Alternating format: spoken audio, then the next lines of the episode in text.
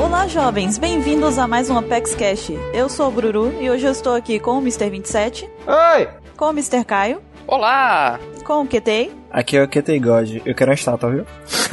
com o Ansem Olá, pessoal. e com o Baruque. E a zoeira hoje, né? Segura. Nossa senhora. Começou cedo. Eu vi o que você fez. Eu me demito. E nós finalmente vamos falar sobre o tema que vocês mais pediram pra gente nas últimas semanas. Vamos falar sobre a nova saga que está começando em One Piece, a saga de Zou. Mas antes de mais nada, nós vamos para as nossas leituras dos e-mails.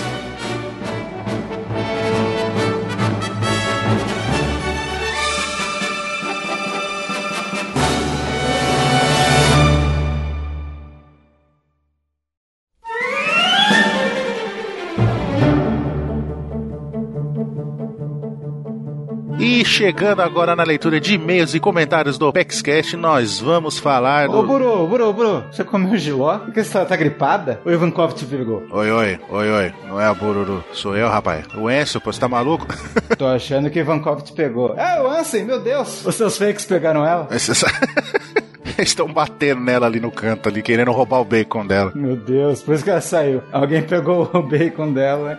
Ela tá atrás da pessoa. Mas não se preocupe, logo logo ela mata os fake, eu vou ter que criar novos. Aí, daqui a pouco ela tá de volta. Então, show must go on. Vamos lá. Uh, Uhul. Então, Vamos lá, e começando aqui, né, com os recadinhos de sempre, né, para seguirem o nosso grupo aberto da OPEX no Viber, né, que você acessa em http viber.com One Piece. Você vai ver a gente lá falando as loucuras, respondendo suas perguntas e coisas. E como é que você faz para mandar essas perguntas pra gente? É fácil, você interagir com a gente lá no Viber, mandar perguntas, tem que colocar o seu, a pergunta, lógico, o nome, o local onde você mora, sua idade, profissão, para o, o contato, né, que é http dois pontos barra barra onepiece.click barra Viber contato. Vai ter o link aí na descrição do post, do cast. Só você clicar, você preenche o formulário certinho e manda a pergunta pra gente. Também não esqueçam de assinarem o podcast, qualificarem ele no iTunes. Isso ajuda bastante a gente na divulgação, né, e propagar cada vez mais a palavra do mestre Oda, né? Escutando as nossas pedrinhas e as pedras que o Oda também proporciona, certo? Certo. Então, sem mais enrolações,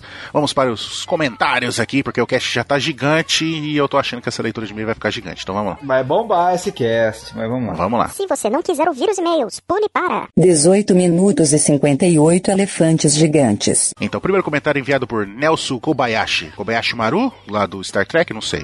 Aí ele, ele diz aqui, esclarecendo para Bururu como seria o Mr. 27, tá vendo você, saindo desembestado no Opex Cash 46 aos 1 minuto e 59. Tem esse comentário dela lá falando, aí ele mandou a arte, vocês podem ver clicando aí no post. Estamos vendo o Mr. 27 montado num burrinho, entrando numa portinha, embestado. Aí depois ele saindo a pé, do outro lado, desembestado. Aquelas piadinhas, né? Tipo, água É. destilada, como é que faz água destilada? Você traça uma linha, põe água de um lado. E quando você passa pro outro, ela está destilada.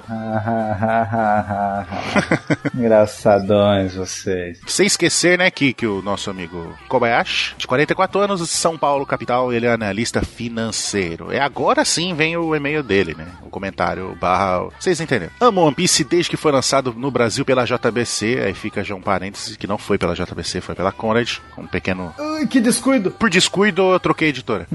Fiquei triste com o cancelamento da publicação. Mais tarde foi tomada pela Panini. Posso dizer que sou um dos primeiros leitores de One Piece do Brasil. Comprei o número 1 desde que saiu nas bancas. Ah, então o cara já é pioneiro. Você foi também um pioneiro, né? Sim, sim, eu comprei, mas não desde a número 1. Eu comecei a acompanhar, tava no final de Alabasta. Eu já contei no cast, acho que foi no. Em algum cast aí que a gente fala do passado, eu comentei acho que umas várias vezes como é que comecei a ler One Piece, mas tudo bem. Uhum. Então é, agora ele di- continua dizendo aqui, agora eu só leio e assisto One Piece pela OPEX e sou um usuário assíduo de OPEXcast. Isso aí. Obrigado pela felicidade que vocês proporcionam. Obrigado, Nelson Kobayashi Maru. Obrigado pelo seu hack. Obrigado pelo seu hack e valeu pelo desenho também. Continue mandando desenhos. Se vocês achar as piadas, loucura que a gente fala, faça um desenho sacaneando a gente, manda que a gente põe tudo no post nos próximos casts. E agora, Mr. 27, leia, faça o favor e leia o próximo e-mail para nós. Eu vou ler o e-mail desse cara, porque a idade desse cara é 27 anos.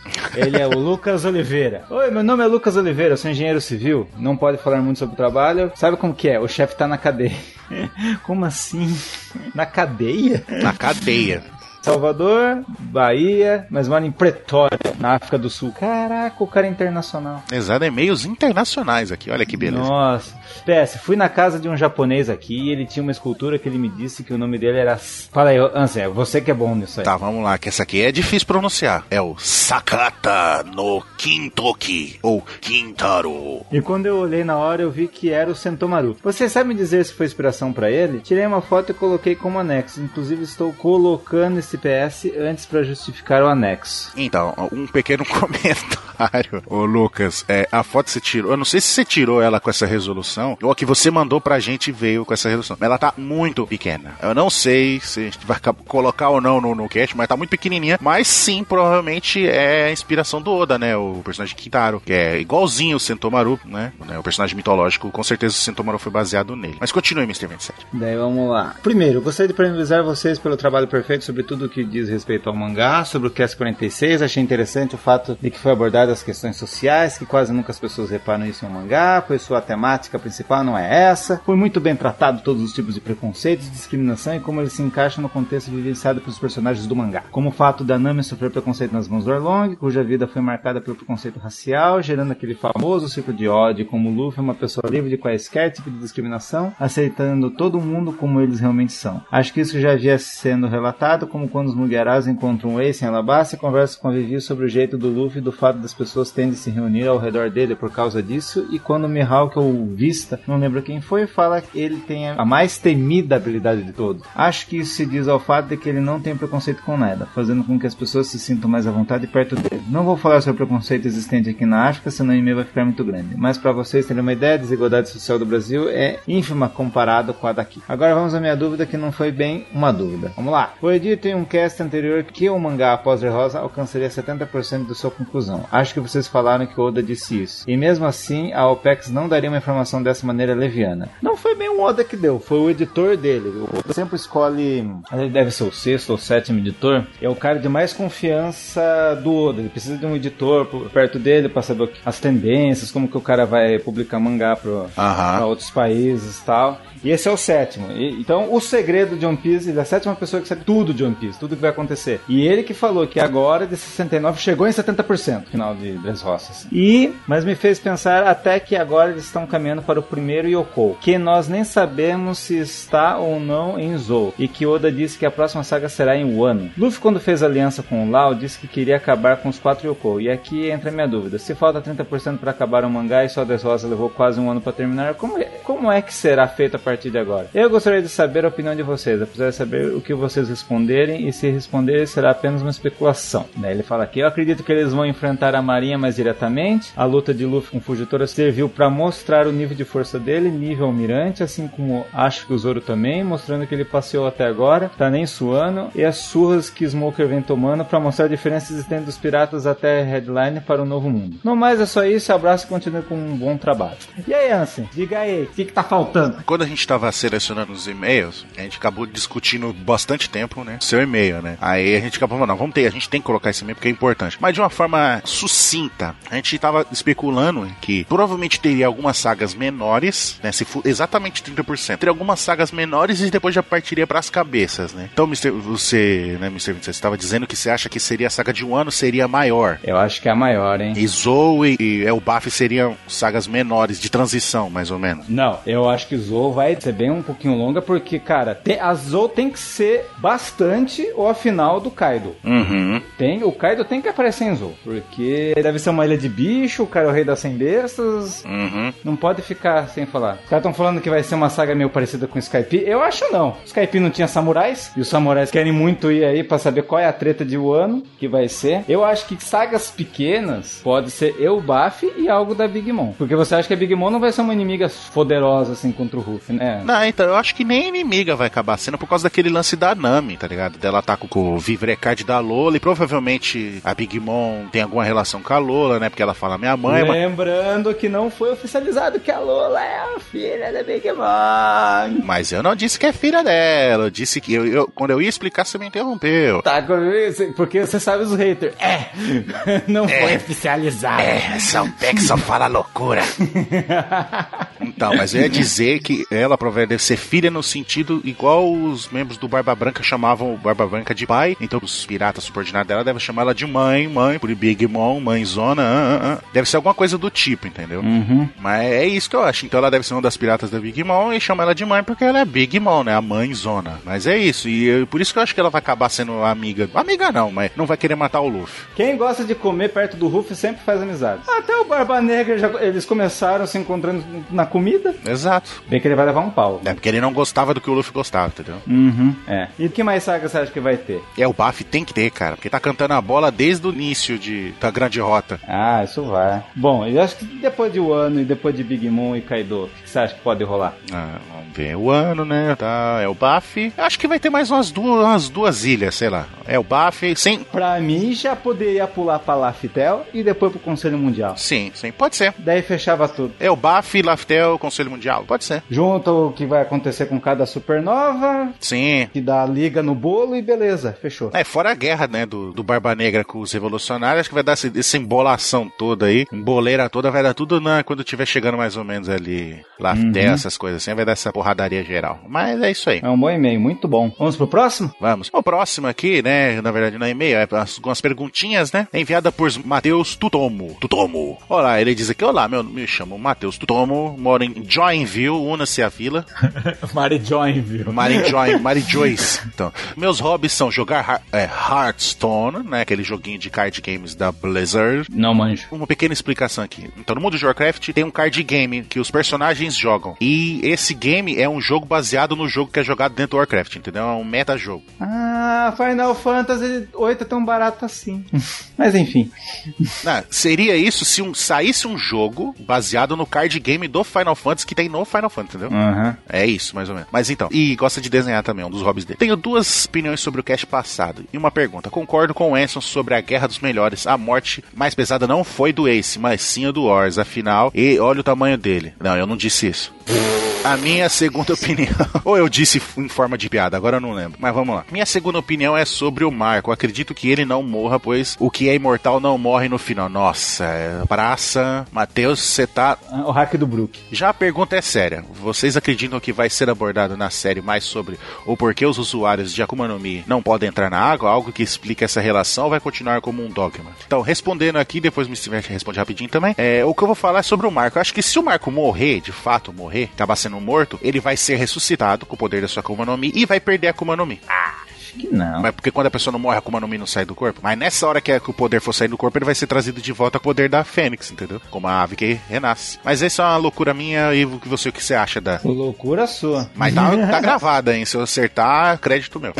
e o que, que você acha desse lance da fraqueza da Akuma no Mi? Da água. É, eu acho que é uma grande sacada isso pro final. Eu acho que vai ter um porquê de os caras não jogar. Os caras afogar o ponto fraco ser a água. Só que ele só vai saber, talvez quando aparecer o Vegapunk ou em Laftel, pra saber esse lance aí. E ele termina aqui dizendo, né? Ótimo cast, Mr. 27. Apesar de suas rivalidades com as bananas, suas teorias e piadas são demais. Valeu. Eu acho que ele é, o- é do partido pró-banana, né? Por isso que ele falou isso, né? Mas sei lá. Próximo comentário, Mr. 27. Fala aqui do. Cada vez os nomes são mais engraçados. Thiago Mib. Como assim? Olá, pessoal da OPEC. Sou eu de novo, Thiago Guimarães, 28 anos, Jaboatão, Pernambuco. Vamos ler o e-mail dele. Vim aproveitar o tema abordado por vocês em relação à quebra do preconceito para, se me for permitido, comentar um fato que pode parecer bobo, mas mexeu muito comigo. Um dia eu estava no ônibus indo pro cinema ver um filme com a minha turma, quando eu percebi que uma garota muito bonita até olhava com um olhar de interesse. Quando de repente, ao me levantar para descer do ônibus, ouvi nitidamente quando a garota disse para mim que eu estava que estava com ela o seguinte: Ixi, ele é gordo, eca. eu me senti de certa forma humilhado e por muito pouco não chorei e desisti de ir ao cinema, mas acabei deixando pra lá. Foi aí que me lembrei que o começo de One Piece a Nami estava sendo legal com o Ruff por ele ter protegido ela dos homens do bug, até que ele menciona ser um pirata. Daí por diante, a Nami passa a tratar o Luffy com um certo tanto de desprezo, como no caso do Chuchu que o Moji ataca a loja do Chuchu, ela ataca o Luffy de forma preconceituosa e ofensiva. Mas ao ver que o Luffy lutou pelo cachorrinho recuperando a embalagem da ração, ela vê o quanto ele é diferente dos piratas que ela conhece. Daí ele fala que espero que leiam, mas se não, tudo bem. Mesmo assim, eu agradeço mais uma vez pelo trabalho de vocês, tem feito, e deseja que mesmo que o One Piece um dia acabe, a OPEX Cast ainda continue, mas sendo a partir daí um cast voltado para o mundo dos animes e mangá. Um grande abraço. Cara, essa mina aí, imagina ela como se fosse um nobre ou um tenrubito, do jeito que ela falou. que nem eu fiz essa voz, assim. Que a pessoa não manja. Esses bagulho de preconceito, assim, tem todo mundo, né? Mas, tipo, muitas pessoas já passaram por situações assim. Eu já passei por, por uma situação assim quando era mais novo, né? Tipo, realmente é um bagulho que você. Tipo, assim, hoje, se alguém chegasse e falasse pra mim, tipo, é falar, foda-se, tá ligado? Ah, e daí? Tô nem aí, tá ligado? Não- Porque depende da época que você escuta, você não tem, é, digamos assim, uma formação psicológica estruturada e você toma isso como uma pancada muito forte, entendeu? É uma coisa que, mesmo sendo triste e chata, a gente tem que passar pra se fortalecer. Aposto que hoje em dia você é uma pessoa muito mais convicta, né? Se, se- se essa menina hoje viesse vir falar algum bagulho pra você, com certeza eu tenho pena do que essa menina sofreria na- como retaliação, né? Mas tudo bem. Uhum. É pessoas idiotas que não merecem. Pessoas que não fizeram level. Não fizeram level, exatamente. Essa menina, por exemplo, deve ter level menos 3, né? Convívio social negativo, mas tudo bem. É, e pra encerrar, né? Que essa leitura de e-mail que já tá gigante, mesmo a gente tendo sendo sucinto, vou comentar aqui algumas várias artes e fanart, desenhos e fanarts e colagens e montagens e whatever que mandaram pra gente né, nessas semanas, né? Um que merece um destaque que foi uma marcação de bola nossa que a gente não colocou e não comentou na leitura do último cast, foi enviada pela Cindy de Andrade, né? Que, é, que a gente comentou, eu acho que foi o Baruca, eu não lembro quem comentou falando como é que seria o Frank, né? Se comesse uma Akuma no Mi, se as partes de cyborg dele se transformariam. E ela mandou um desenho ilustrando isso, né? Ela até diz que fez ele como um cyborg cachorro, porque ela acha que ele parece e tem características de cachorro. Então tá aí o desenho no link de Cindy Andrade. Outro também foi enviado por Daniel M. Silva, né? Que ele coloca no, no, no Cast 42, né? Na leitura de e-mail teve uma pequena discussão, né? Do, do Mr. Kai, o Baruch e o- e você, Mr. 27, falando do número 27 e o número 42, né? Quem que é Douglas Adams? Douglas Adams é escritor do Guia do Mochileiros das Galáxias, né? Ah, esse cara é contra mim, então. É, então. Aí tá você, tipo, com uma garrafinha ali de alguma bebida, falando, mostrando pra ele, ó, 27 é o número, é o número certo. E o Douglas Adams, tipo, com a camisa 42, ele, 27, né? Sabe de nada, inocente. Ele tentando entender o que, que esse cara tá falando, tá? ligado? Aí Vocês discutindo ali, conversando. Outro desenho foi enviado também por Gabriel The Witch. Será que ele quis dizer Witch de Witch? De bruxo? Sei lá, não sei. Sei lá. É, fica aqui a pergunta. Hum. Né, que vemos a Bururu, o Baruque, que eu acho que é o Baruque ali no meio barbudo. E você, Mr. 27, em Hum. Eu de novo, eu tô em to... eu apareço em todas as fanart, como assim? O pessoal te ama. O pessoal te ama. Não, não os outros, não eu. Vocês pequenininho, tipo, como se fosse bebezinho ou Super Mario, não nem consegui identificar direito. Mas tá aí o desenho de vocês três juntos. O louco. Outro também que foi enviado por Clara G. Nogueira. Boa. Ela, exatamente, você acertou, porque ela mandou um desenho da Borra Hancock com um puta de uma raiva. Porque ela tá vendo o Ace imitando a posição dela de esnobar, usando a roupa dela, né? Aí tá lá, Ace D. Como assim? Não, é, tá, tá, mas tá muito bom o desenho. Tá, a Hancock com raiva também tá melhor. E pra encerrar, né, o desenho enviado por Thiago Guimarães, onde a gente vê o bando do Chapéu de Palha todo feito em pixel art no Minecraft. Caraca, que trampo, hein? Mesmo no modo criativo, que você pode escolher o bloquinho que você vai usar, tu- você não precisa ficar garimpando nem nada, cara, dá um trabalho, velho. Dá muito trabalho fazer quadradinho por quadradinho, cara. É, mas ficou muito bem feito, tá todo mundo ali do bando, da hora. Parabéns. Uhum. Parabéns. E muito obrigado. É isso. Vou agradecer vocês, né?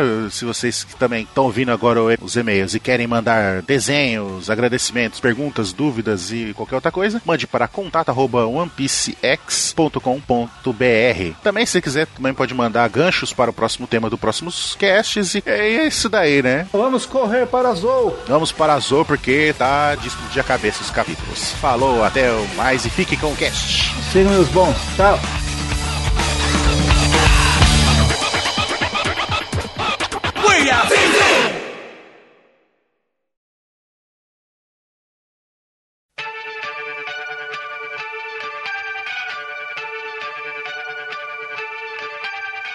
E estamos de volta com o tema principal do nosso Apex Cash. E como foi dito antes, a gente vai falar sobre o tema mais pedido até agora por vocês que estão nos acompanhando aqui no Apex Cash semanalmente. E a gente resolveu fazer aqui, na verdade, além de darmos as nossas opiniões e as nossas teorias sobre o que, que a gente pode aguardar de Zou, a gente vai aproveitar também e comentar algumas coisas importantes que aconteceram desde o capítulo 800 até agora, né? Essa semana atual. Na verdade, até o capítulo 802, porque a gente tá tá gravando o cast com uma semanazinha de antecedência, então possivelmente a gente vai ter um capítulo novo que não vai ser comentado aqui, obviamente. Eu posso sugerir a vírgula sonora? Não. Não. Geralmente a vírgula sonora aparece no meio do cast, mas ok. Eu quero o barulho de elefante.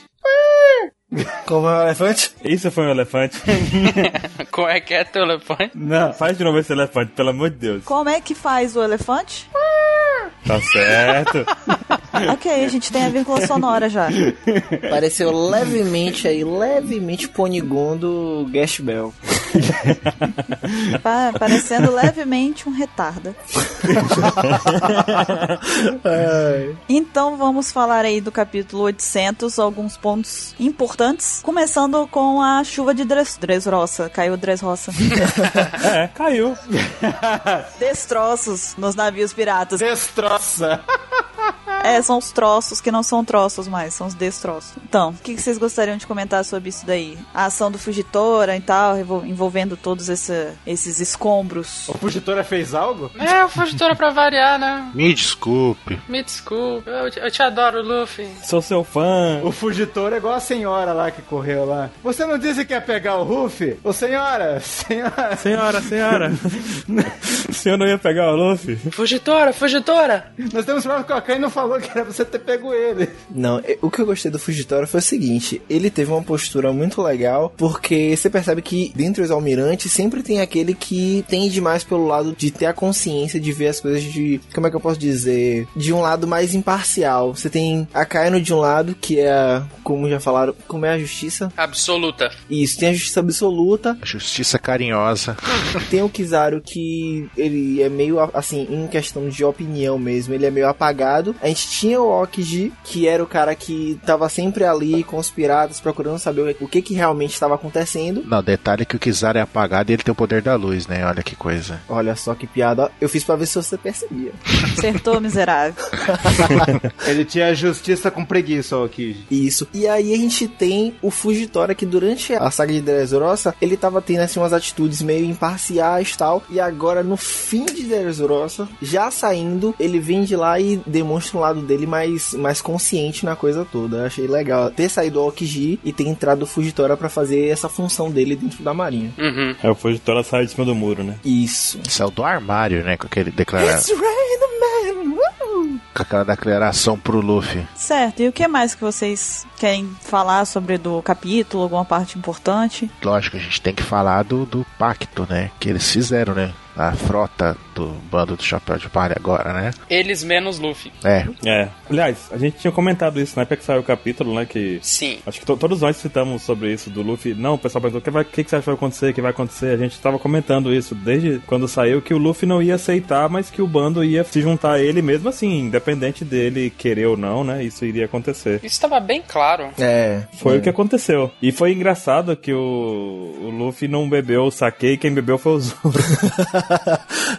Então o Zoro é o capitão. O Zoro fez o pacto. O Zoro fez o pacto. Não, porque tem aquele negócio, né? Que na impossibilidade do capitão tomar decisão, né? Eita, Olha só. segura peão. Gozado, a Nami não tava aí, né? Ó, É, a Nami não tava aí, né? Misericórdia. Ele ainda tá no clima do cast da semana passada. Semana passada já decidiu isso, né? Polêmico, cast, polêmico. Não conseguiu superar ainda. Ei, ei. Mais alguma coisa sobre o capítulo 800? Lá também na primeira página do 800, na primeira página dá pra ver o navio dos aliados dele, lá dá pra ver o Cavendish com um cavalinho, né? Dá pra ver os navios estranhos, lá o navio grandão do gigante. E dá- é engraçado ver os navios, né?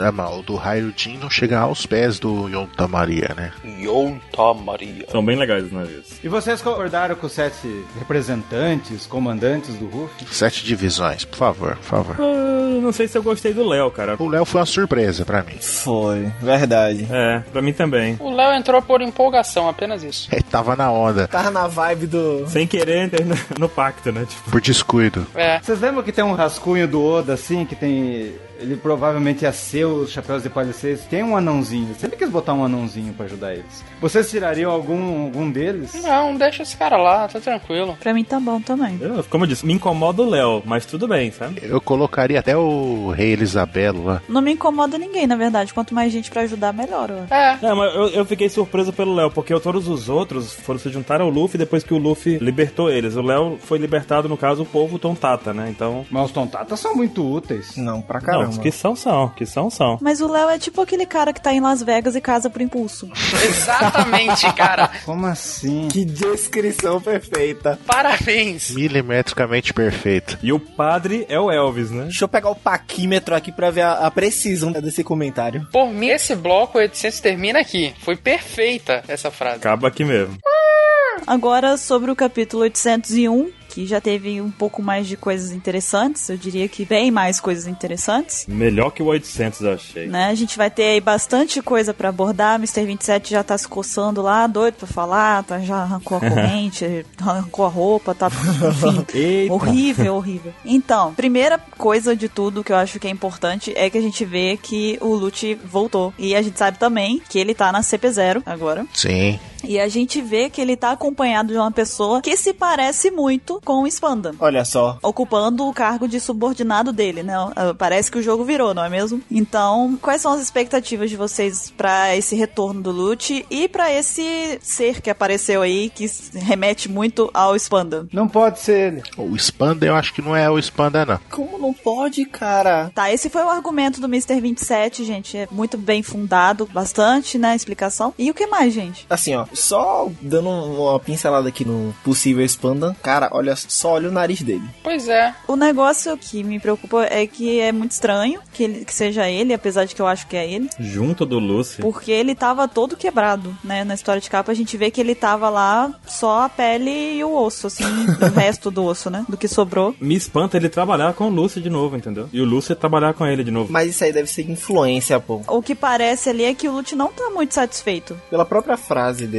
mesmo. Tipo, é o que tem, sabe? Mas eu acho que na situação assim, de pelo que a gente vê da- do final da CP9 lá, o Lute se encontrar o Spanda acaba com ele. Ah, mas a gente não sabe o que, que aconteceu pra eles terem que estar trabalhando junto agora, né? Pois é. É, e não teve o time skip? Pois é, tem que ter um bom mistério aí, porque. Até porque ambos são do governo, velho. Então, se você for trabalhar com o cara, você não tem muita escolha. Se o governo pedir pra você trabalhar, Mas o negócio é que o Spanda botou a culpa da, do Ines Lobby na CP9, entendeu? Então eles foram procurados. Teve toda aquela história de capa lá de perseguição atrava- atrás do Lute e tudo mais. Então é estranho ter o Spanda com o Lute de novo, entendeu? Eu acho isso estranho. Mas já é estranho ele tá na CP0. Já é estranho o suficiente. Mais estranho ainda. É, só se eles implantaram um chip no Lute, ele virou tipo um robô do governo, né? Não trabalha mais. no, Não, no- não. Uma lavagem cerebral, sei lá. Não, não, não. Essa é a teoria do Mr. 27 do Arlong. Eu acho que esse negócio do ciborgue, ele não, não- não funciona muito. Na verdade, mais pelas falas do próprio Lute. Só se ele fosse um, um- tipo o Frank, entendeu? Porque se ele fosse mais estilo um, um pacifista, ele não teria tantas frases assim completas e até por- e outra coisa além disso, ele não estaria numa posição porque eu acho que ele deve estar numa posição mais alta na, na CIP Zero. Quando eu tava falando aqui, não quis dizer que era ciborgue. Na verdade, acabou caindo um pouco pra esse contexto, porque a gente lembrou da teoria do Arlong lá, que o Mr. 27 disse. Mas não é isso que eu tô dizendo. Eu tô Ah, dizendo saquei. que pode ser, não sei, não acho também que seja, mas, né, vai que... Pra mim não é nem o, o Spanda. Muitas pessoas que acompanham o cast, vocês aqui assistiram Digimon uma vez na vida, né? Vocês lembram do, do Leomon no começo? Sim, Sim, sim, sim, sim. sim. sim. que tem as engrenagens negras e algo que força ele a fazer algo que ele não quer. Então eu acho que é essa a proposta, entendeu? Hum, Pois é, boa. tipo lavagem cerebral, coisa do tipo, sabe? Sei lá. Mas aí ele não ia estar em posição de comando. Eu acho que rolou alguma treta muito grande em que descobriram que, na verdade, quem ferrou tudo foi o Spanda, rebaixaram o Spanda, porque ele, querendo ou não, não iam transformar ele em vilão porque ele tem um pai grande na marinha, na- no governo mundial, que é o Spandine, e aí botaram ele sob comando do, do Lute que tá abusando dele. Só que o Lute também não tem um sentimento de vi- vingança, porque o Lute não nutre muitos sentimentos, né? Ele é meio que um robô ali, ele faz o que é mandado e pronto. Naturalmente já, né? Sim, ele não tem sentimento de vingança pra ninguém. Sim. É aceitável esse pensamento que o Spanda entrou lá como. O Lute falou assim: eu, só, eu vou, mas eu fico no cargo superior do Spanda, eu volto, sabe? Aham. E aliás, eu queria comentar um negócio que a gente foi muito criticado quando a gente fez o cast das CPs. que a gente comentou que não tinha como a CP0 ser mais forte que a CP9, porque o Oda dizia que a CP9 era a mais forte de todos os tempos. E não tinha mesmo. Tanto é que a CP0 tá com loot. Exatamente. tipo, Nossa, que comentário bom, verdade. Agora é a mais forte. Nós fomos criticados naquela época que eles falaram: não, mas tá dizendo que a CP0 é a mais forte. Ela é mais forte porque ela pegou membro da CP9. Justo, muito justo. Megazord, meu amigo, agora. Pois é. Porque é, é, Fara, fala, Fara é ótimo. Fara, farafra. O Farafo, nosso amigo, fala mais de uma vez que, que o Lute ele é o, é o mais forte da CP9 e é o mais forte da história de todas as Cyper. O Farafra diz isso. O Farafra diz isso. Não falem isso que as pessoas vão acreditar. Ele que falou Farafra, farou, fará. Daqui a pouco vai ter gente comentando pedindo link de referência. Qual episódio? Qual capítulo? Aí a gente vai ter que forjar, né? o- 365, pode olhar aí. Aí vai fazer o quê? Pegar o mangá do, do Mr. 27 prestado. Eita, botaram a referência negativa.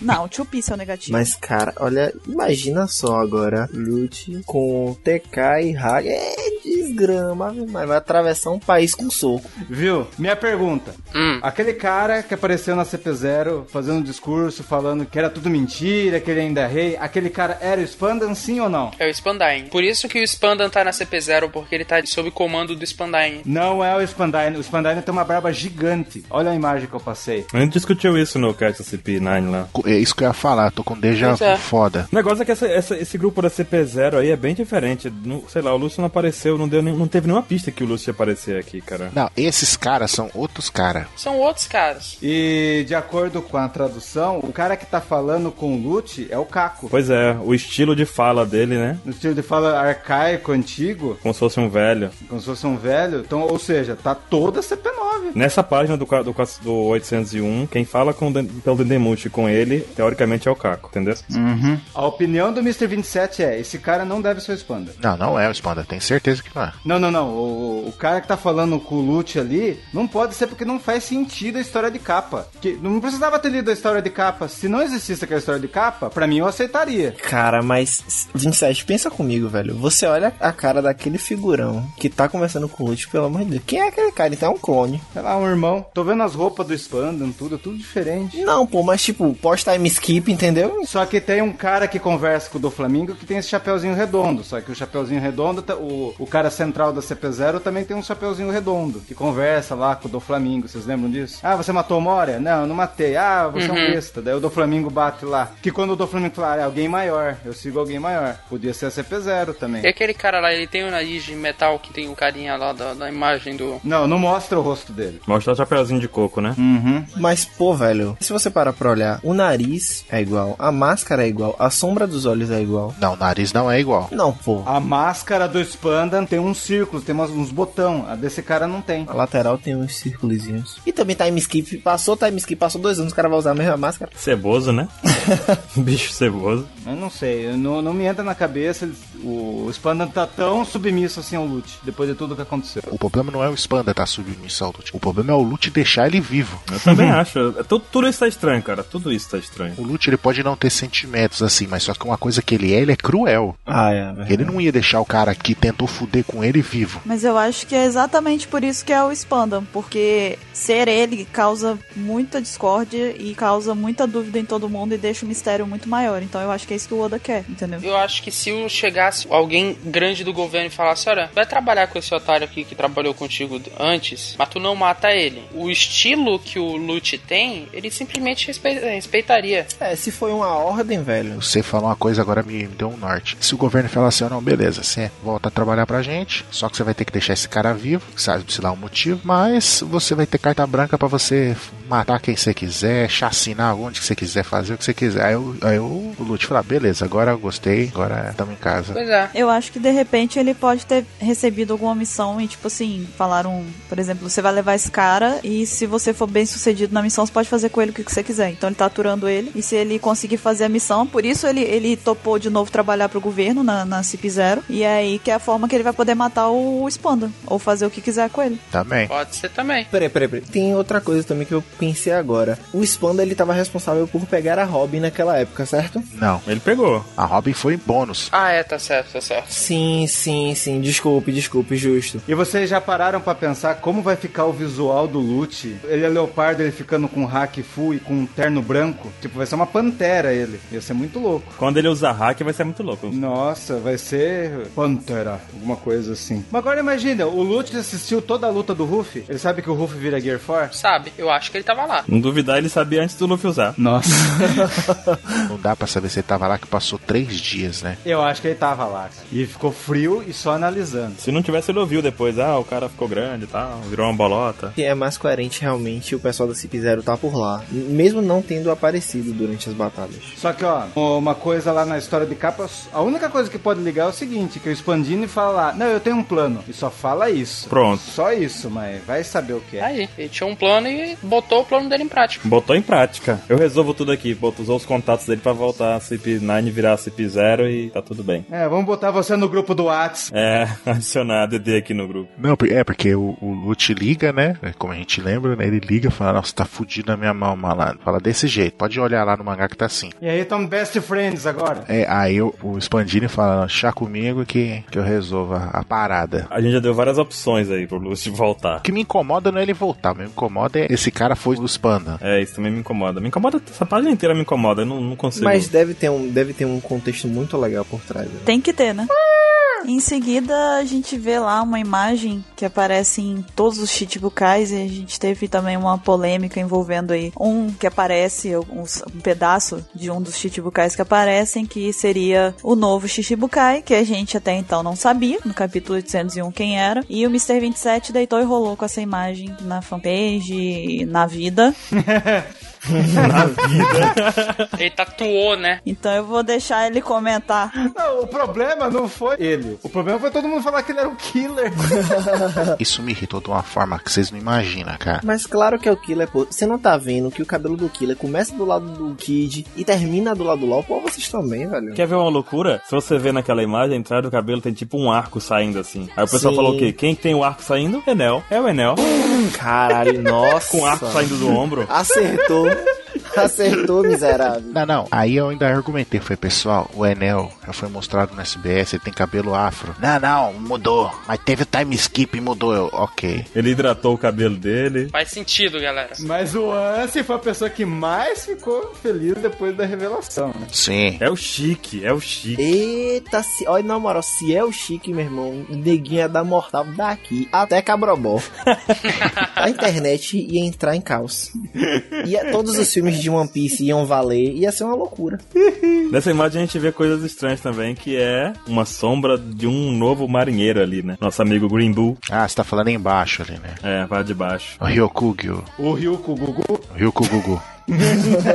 Que intimidade. Só eu tenho a impressão, assim, olhando ele de costa, pelo estilo de cabelo dele, ele parece um personagem de um show nem antigo. Sim. Só eu tenho essa impressão? Não, não é o único, não. Agora que você falou, realmente. Não, o Oda já mostrou a cara dele numa contracapa. Vixe, manda. Cadê? Tipo, parece também um, ca- um cabelo de, de menininha, mas não, não seria uma menininha, entendeu? Ele, bo- ele botou na, na capa, assim, um cara que tem chifre, assim. E era um ator. E tipo, aqui, achei. Ah, é verdade. Aqui, ó. Vamos ver se o cabelo dele é igual? V- Vamos ver se o cabelo do Gugu é igual. A amostra. Não, é diferentinho. Só que esse é um, a- é um ator, esse cara. Mas, tipo, o Oda falou o quê? Falou que esse cara aí é o Ryokugyu. Não, não, ele só botou um cara com chifre, né? Só que o- esse cara aí é um ator das antigas que já morreu. Que é a base dos almirantes que o Oda usa. Tipo, cada almirante desse aí é um personagem de antigo, entendeu? O Akainu já é um personagem antigo, o Aokiji, o Kizaru. Mas o do Kizaru tá vivo ainda. Não vamos matar ele, não. Ah, é, tá bom.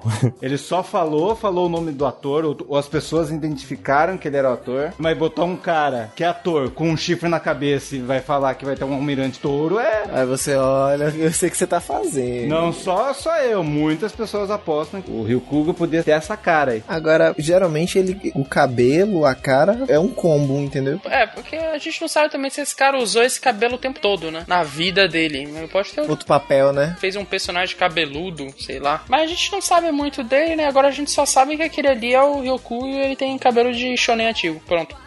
É, o- é toda a informação que a gente tem. Tudo que nós temos sobre. Tem também o, o rapaz Revolucionário. dos revolucionários que apareceu ali, que parece que tem o cabelo meio árabe. O cabelo não, né? A barba ali, meu negócio. Pois é, o 27 acha que ele já apareceu no mangá, não é isso? Há duas hipóteses que ele já apareceu. E apareceu no mesmo mangá. Foi no 794. Hum. No Oceano de Sabo aparece duas pessoas. Parece um cara grandão. Uhum. Pela sombra do cara. Ele parece um cara grande. Não dá pra saber. E tem um cara que é pequenininho também, que usa cartola. Parece que esse cara usa cartola e também com óculos, né? Parece que ele tá com o chapéu da Koala. Ele me lembra o chapéu do Rei Tontata. Tá com a- lá o óculosinho ali, ó. Eu apostaria que esse cara é o Corvo.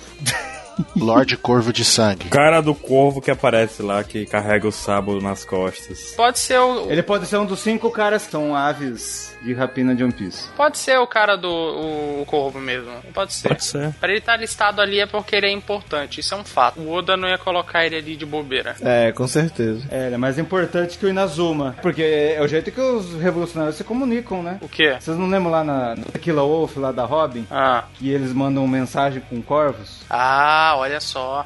Esse cara é o cara que faz a Hum, comunicação. Além dos Dendem Mushin, eles se comunicam com corvos. Ó, Será que os caras com Akuma no Mi despertadas, eles conseguem controlar os animais respectivos às suas frutas? Tchan. Seria bacana, olha aí. seria interessante. Caramba, que ideia massa, velho. Seria é louco. Gostei, gostei. Ah, gostei. gostei, gostei. Botei fé agora. Parando pra pensar, a gente já tinha falado, a gente tinha especulado um monte de coisa, mas essa foi bacana. Essa foi excelente. Essa a gente não tinha especulado Eu ainda. nunca falei essa teoria pra vocês? Não. Não. Quando uma presta, eu não falo. É.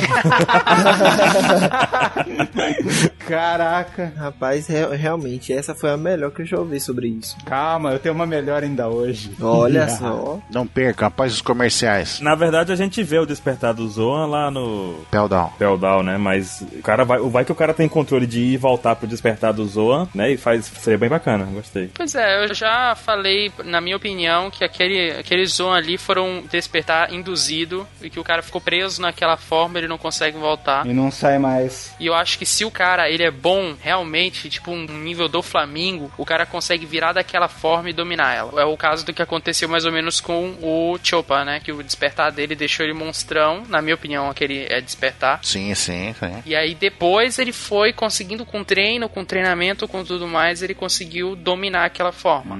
Pra mim, aqueles caras lá são smiles. Smiles são caras que não conseguem mais voltar à forma deles normal. Tanto a zebra, tanto o rinoceronte, o koala e... Eu, eu acho que ali né, não é Smile, não, mas. Eu acho que é smile. Não é Smile, a Marinha vai usar. Acho que a Impeldal merece a Akuma no Mi de qualidade. Smile contrabandeada. O Vegapunk foi o primeiro cara que descobriu. Então não é Smile. É, o Vegapunk não quer usar. Tipo, ah, não vou usar muito isso não nas pessoas. Se foi o modelo do Vegapunk, beleza. Não, não, não, não. Se for o Vegapunk, não é Smile. Daí o Xa, opa, vou faturar. Sei como fazer. Se foi a Akuma no Mi artificial do Vegapunk, beleza, né? É diferente as Akuma no Mi artificial do que o Vegapunk fez e os Smile, que também são Akuma no Mi artificial do Caesar Clown. Tipo, a do Vegapunk ela chega próximo a, a uma verdadeira. Eu acho que os caras são smile, mas enfim. Ok. Acho que a característica do smile é o olhinho pequenininho de Brook, lá da- do, do Brook, do Pokémon lá, que é um pontinho. Do Brock.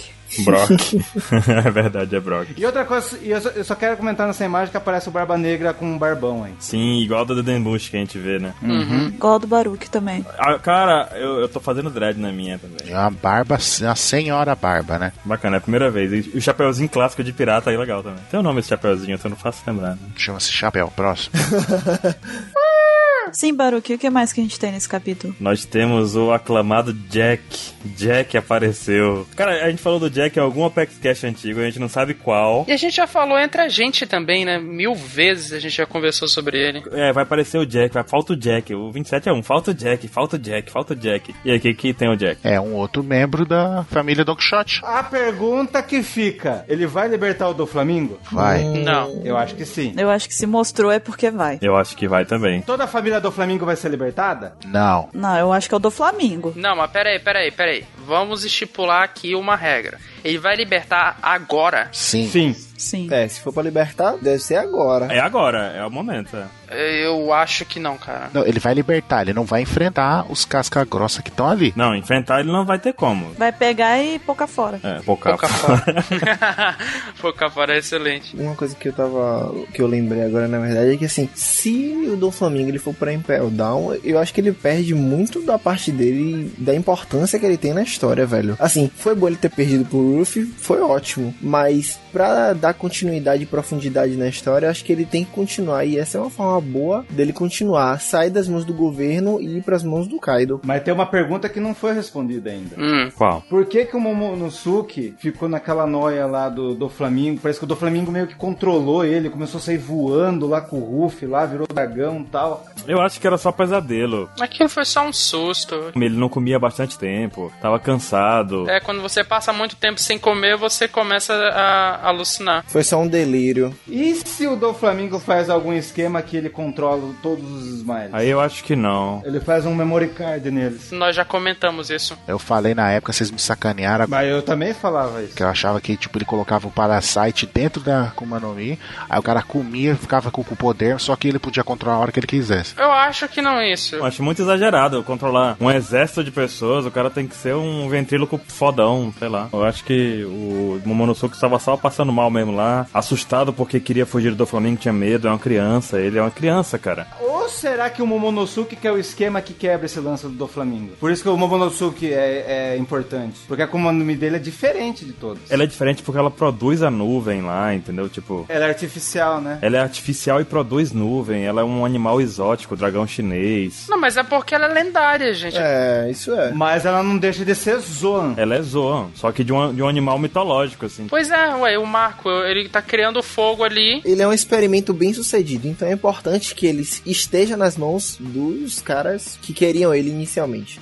Exatamente. É o que eu tô dizendo, é que o Caesar Claw precisou daquela Akuma no Mi do Vegapunk pra poder entender como ele sintetizou uma Akuma no Mi artificial. No caso, o Momonosuke comeu a única que tinha, então ele passou a ser importante. É. Porque ele era o único resquício de uma Akuma no Mi artificial que funcionou. Não, mas eles estavam produzindo. Mas a deles não são perfeitas como a do Vegapunk, entendeu? O Caesar poderia aperfeiçoar a dele a partir da do Caesar Claw. Você vê que a galera fica com cara de bicho, braço de bicho, pata. Só sei que ele era uma das três cartas importantes do Momonosuke. né? Sim. Que Seria o X, a ele e a fábrica. A fábrica já foi. É, fábrica não durou muito. Na verdade, durou bastante. Na verdade, ela continua lá porque ela é feita de Kairoseg, então ela tá lá tranquila. Só não tem ninguém operando. Mas é, e a pergunta que todos os fãs fazem? O quê? Ele é o Morgan? Não, O Jack, pelo amor de Deus, não! pelo amor de Deus. Você quer que eu use os fake mesmo, né? O Morgan tá lá no bar do fracasso, pronto. É, tá lá no cantinho do bar do fracasso. Vocês têm alguma teoria do que, que pode ser o Jack? Não, porque não tem muito o que falar. Seria inteligente ele ter alguém fora de Dressrosa, só isso, eu acho. Exatamente. Mas ele tá mais pro lado do Kaido ou ele tá mais pro lado do Doflamingo? Eu acho que ele é agente duplo. Ele é do lado do Do Flamingo, infiltrado no bando do Kaido. Exatamente. Ele é o link entre os dois, simples assim.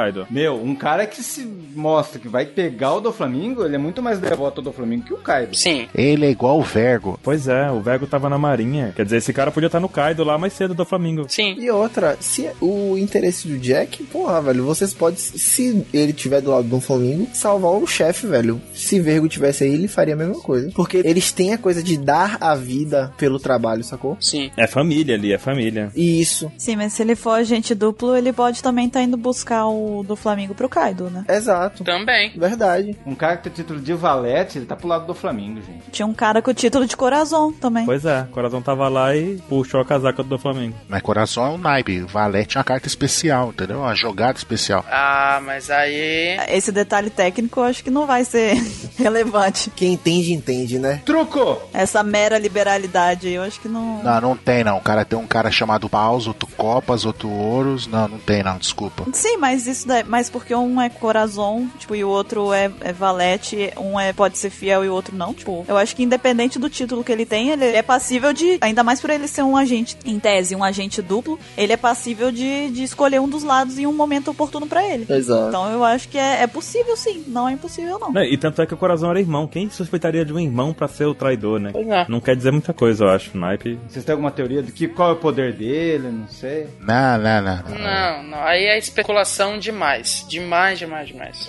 Eu acho. Lá vem. Vai, vai, joga na cara. Se segura. Qual que é a carcaça do navio dele? Carranca. É um elefante.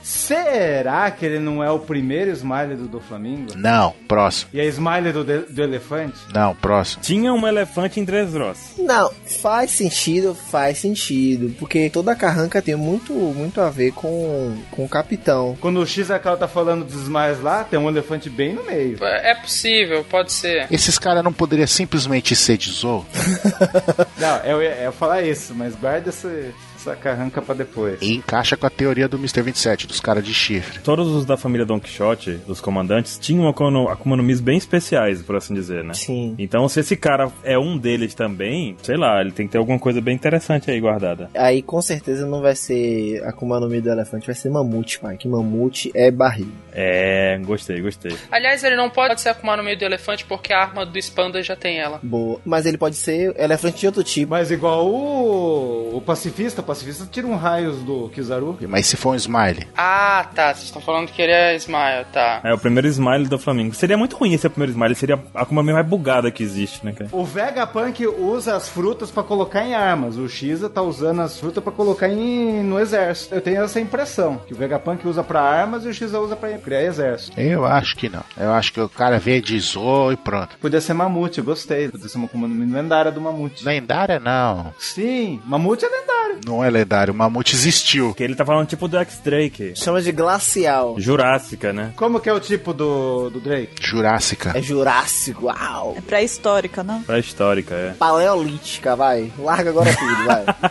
Mesozoica. Mesozoico, é caraca. Vamos chutar, uma hora a gente acerta. Mas eu acho que, tipo, isso a gente já vai entrar aqui em especulação demais. É, muito, muito, muito, muito. Porque não, não tem muita base. Baseado em porra nenhuma. Baseado na carranca. Baseado na carranca do navio. Aí tu olha pra carranca do, do navio do Bartolomeu e vai falar: opa, um Mugiwara tá ali. E aproveitando, a gente já pode falar também sobre o barco do Bartolomeu. Exatamente. Já que você fez esse gancho maravilhoso, você pode aproveitar e continuar com ele. Não, eu só quero dizer o seguinte: esse é o melhor navio que eu já vi em todo One Piece. Terminei minha opinião, tchau. Adeus. Cara, eu ri tanto quando eu vi isso, não, viu? É o melhor navio, cara. Luffy Senpai Go, cara. Eu quero que lancem um model kit desse, igual tem do, do, do Sunny e do Mary. Cara, é fantástico. É muito fanboy num, num navio só, velho. 56 fanboy. Cara, 56 fanboy, por que será, né? Você reparou que tem um monte de coisa diferente do, do, do bando? Que a carranca é o Luffy, aí tem o chifre do Chopper ali, ó. do ladinho isso. Caraca, tem o chifre do Chopper, não você percebeu? Sério que você não percebeu? Caraca, mano, que maneiro. O que mais tem? Tem as laranjeiras da Nami. O mastro principal é o Mary ali. E tem as duas gaivotas. Caraca, o cara tem um fetiche nessa gaivota que eu vou te falar. Bota na pauta de fetiche. ai, ai, mas que mais? bizarro, velho. Mas é muito bom, cara. Não tem nada do Zoro, né? Tem a faixazinha ali embaixo do, do Luffy, ó. É a faixazinha do Zoro. Podia ser. Pronto, aí embaixo da faixinha do Zoro tem os botões do paletó do Sandy. Meu Deus, cara, o que que vocês estão falando? Caraca! Ali em Bartô tem um R de Robin. Boa, garota! Nossa! Mas essas bolinhas aí, ó, é do biquíni da Nami, ok? A Nami já é laranjeira. Não, mas tem duas referências da Nami aí, biquíni dela, que é bolinhas. É porque ela é imediata, né? Não é isso? Ela merece dois, né? É, ela é imediata e fica assim. Polêmica. O legal é que a gente vê também que o Luffy espalhou o Vivricard dele o pessoal, né? Todo mundo pegou um pedacinho do Vivricard do Luffy e aparece uma cena que o Bellamy diz que não vai entrar, mas que é um pedacinho do Vivricard pra caso aconteça alguma coisa. E aí? Esse Bellamy é conversador, né? Bellamy, Mas ave é, Maria. vocês não estão ali- aliviados que ele não? Eu tô, cara. Cara, Putz, geral falando, ele vai entrar no bando do Luffy. Eu não tô porque eu nunca achei que ele ia entrar. Então, A Buru falou que ele vai ser o que? O faxineiro. O cara que limpa o banheiro. Ele não tem nada pra fazer nos bandos de ninguém. não tem nada, cara. Não tinha como ele entrar no, no bando, gente. Ele- senão ele não ia participar do bar lá. Como é que ele ia ficar no canto lá contando história? Ele no bando dele já tá errado, imagine no bando dos outros. Ele podia ser o barman do, do bar. O Bellamy é irrelevante. Nesse momento, o Bellamy voltou pro bar e tá contando histórias novas. Fui lá em Desaster, deu um soco na cara do Luffy com um hack, cara. Vocês não vão acreditar. Vocês estão vendo esse Vivre Card aqui? É do Luffy. Eu que peguei. Eu que peguei. Marquei uma outra luta com ele. É verdade, é verdade. Podem ver, ó, ele se mexe. Aí, vrum, vrum. Ele implorou pra eu pegar.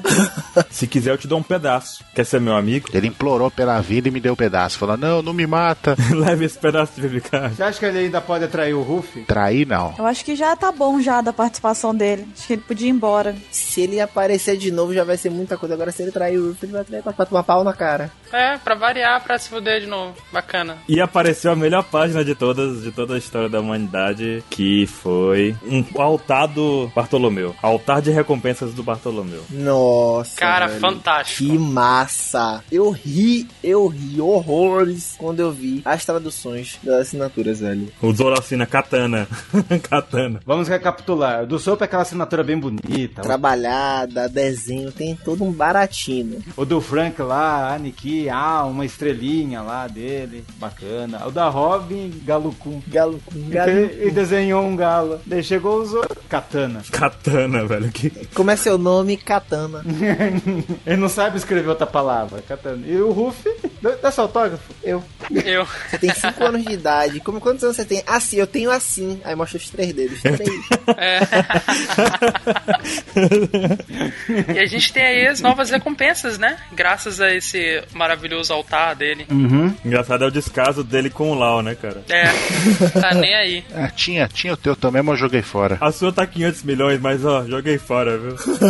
A gente viu que o Luffy chegou aos 500 milhões. Uma das recompensas mais altas. Vocês estão satisfeitos com 500 milhões? Vocês queriam mais, menos? O que, que é? Eu tô, cara, eu tô. Eu achei que nem ia aumentar. Eu tô satisfeito. Pra mim tá bom. Eu chutaria um pouquinho mais, mas 500 milhões tá. Vai ficar ainda um pouco abaixo do Ace, né? É. Não, eu, eu gostei do 500 milhões porque, tipo, sei lá, seguiu adiante do Ace. Passou o Ace. O Ace era um topo ali que precisava ser passado. Ele chegou nesse ponto, pelo menos, entendeu? O próximo agora é passar a recompensa do Ace. Mas tá de igual pra igual, por assim dizer, né? Que maior recompensa que a gente sabe até agora, por enquanto, é o Don Shinjal, aparentemente. É. Mas o Luffy já venceu ele em batalha, quer dizer, então. Peraí, antes de continuarmos, é que já que o Baruque tocou nesse assunto, antes de continuarmos, o Baruque falou isso que o Don Chinchal subiu, porque o Bartolomeu fala que a recompensa de todo mundo que se envolveu em Dressrosa subiu 50 milhões. Como o Don Chinchal era acima de 500 e o Ace é 550, se ele tivesse 501, pronto, passou, passou o Ace. Exatamente. Então, querendo ou não, o Don Shinjal, né? Nesse momento, nesse cast, Don Chinchal é o cara que tem mais recompensa. Que a gente sabe. Que a gente sabe. É, que a gente sabe. E o Luffy tá, tá beirando ali na, na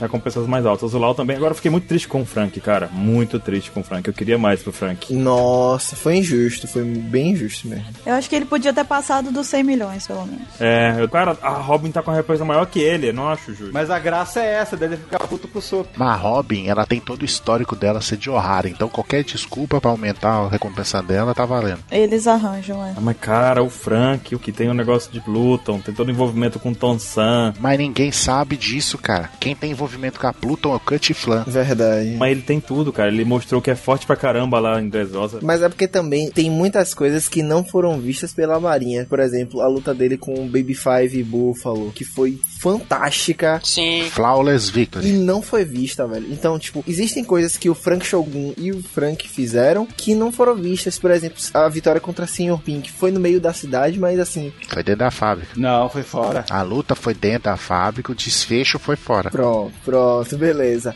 Mas, tipo, pessoas importantes não viram a- a- a- os feitos dele, entendeu? A graça do Frank é pra tretar com o Sop. E o do Zoro, que o Zoro pelo menos ele tá abaixo do do Flamingo. O do Flamingo é 330 ele tá com 320. O- A do Zoro eu achei justa também. Não, a do Zoro foi muito justa. A do Zoro, a do Zoro não tem o que reclamar, não. Eu gostei do Zoro, eu gostei. Mas o Oda teve esse cuidadinho de deixar ele um pouquinho abaixo do do Flamingo. Foi. Só pra dizer assim, não, agora ainda não, Zoro. ainda. Ainda não tá mais fora. Não, mas eu acho que recompensa nem deveria ser considerado indicativo de força. É, indicativo de feitos, né? Sei lá, de. de- Sim, indicativo de feitos, ótimo, perfeito. Uma, uma dúvida, existem duas recompensas, uma pro Sogeking e uma pro God Soul. Não. Não. Não, existe o cartaz do Sogeking King, eu acho, mas eu não acho que vai, tipo, vai continuar sendo impressa, sabe? Mas anularam a do, do Sogeking? Acho que ela foi esquecida. Acho que ela foi anexada ao God Usopp. É, pronto, anda com um grampeador, assim. A nossa ideia era tão boa, né? Tipo, God Sogeking, velho. Ah, seria excelente, cara.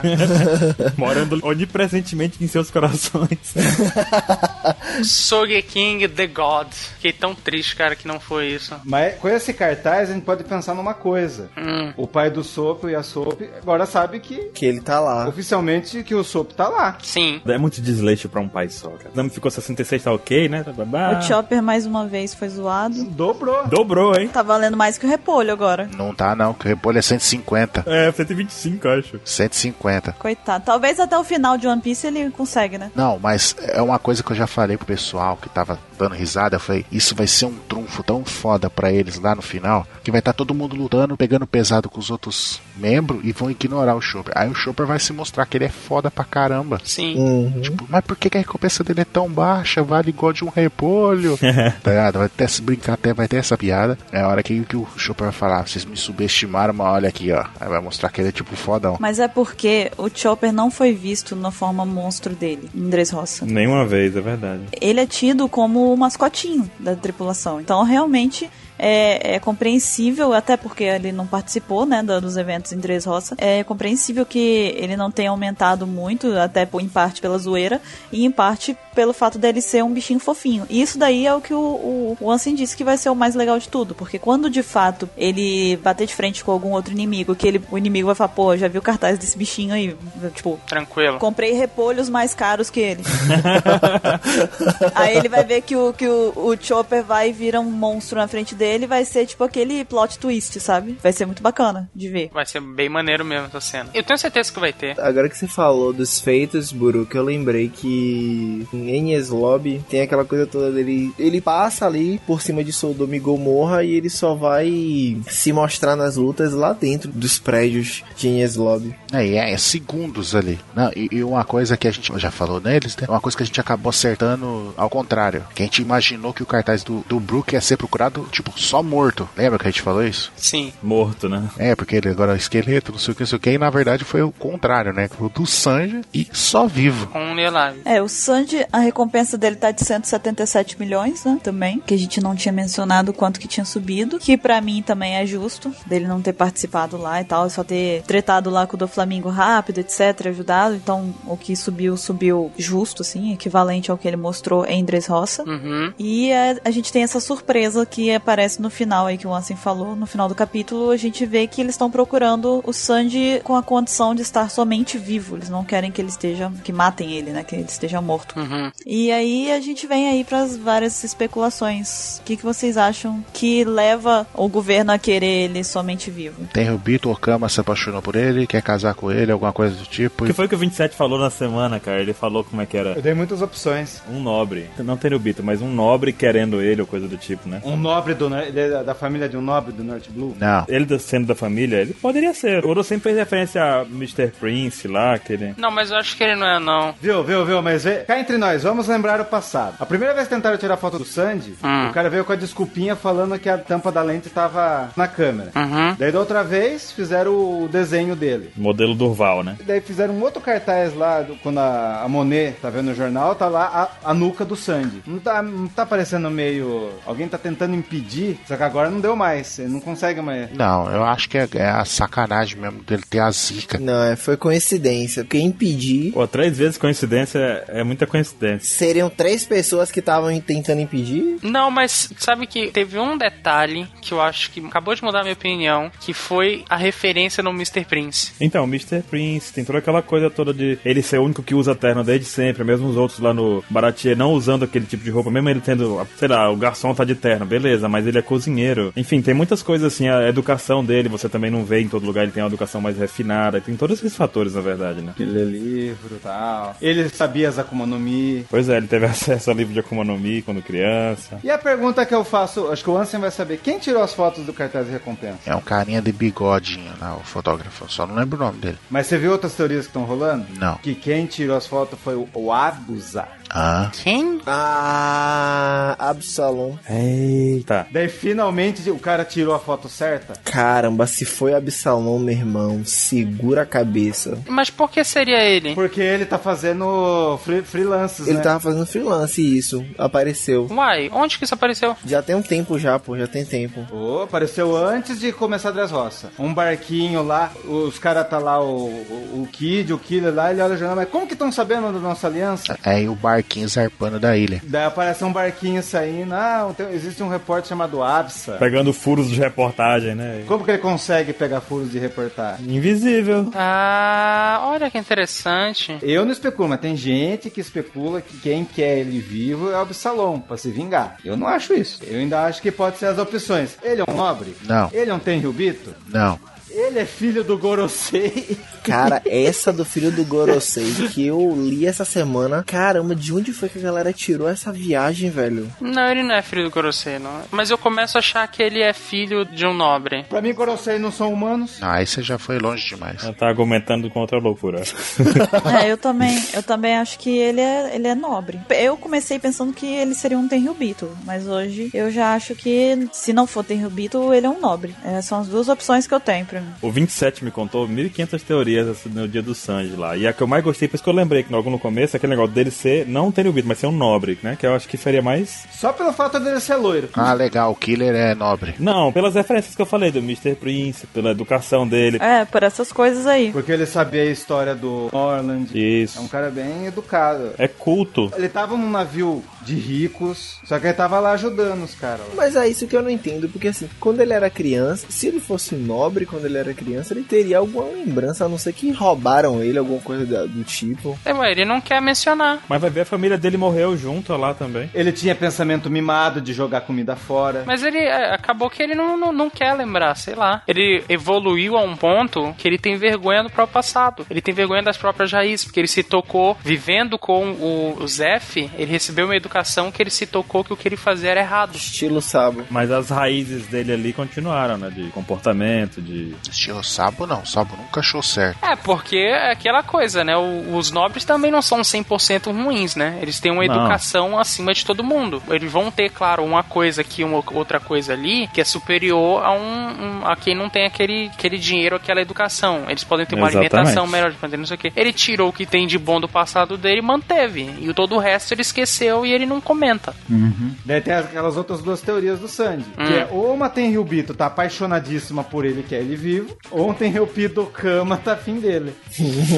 Eu acho essas duas as opções menos prováveis, pra falar a verdade, assim. Eu acho a mais provável do Kama. Pelo histórico do Sanji, sempre se sacanearam. Mas eu acho que, tipo assim, eu já acho que é menos provável, porque eu acho que na verdade é, é o momento em que o Oda vai parar com essa zoação, entendeu? E vai começar a mostrar uma coisa séria envolvendo o Sanji. Ele vai mostrar que toda a zoação teve um motivo. É, Ele não vai continuar com a zoação até o final do anime. Ó, vou te falar uma verdade. Toda vez que a gente acha que vai ser uma coisa puta foda do Sandy, o Oda vai lá e destrói a moral dele. Exatamente, uma hora vai ter que parar. Ele tá fazendo isso, tipo, pra, porque o Sanji é o personagem que ele tá aí pra zoar? Acho que não. E sempre os fãs acham que não vai zoar, e vai o Oda, zoa ele, acaba com a, moral, a reputação dele. Fez ele o Jokama, fez ele o Duval lá. e olha só, se você parar pra pensar, eh, o Oda já zoou ele. Tipo, Sim. o Oda já zoou, porque o Oda tirou ele do trio, entre aspas, trio monstro. A recompensa dele já não é mais a, a terceira mai- maior, entendeu? Ele tá atrás do Uso. A zoeira dele já foi ali. Mas, em contrapartida com essa zoeira, o Oda deixou ali um somente vivo, ou seja, ele valorizou o Sanji ali. Uhum. Então eu acho que é por isso que eu acho que a história por trás disso daí é séria, entendeu? Porque a zoeira já tá na recompensa dele. Agora, esse asterisco aí, esse porém, eu acho que é bem sério. Agora seria o momento da surpresa, né?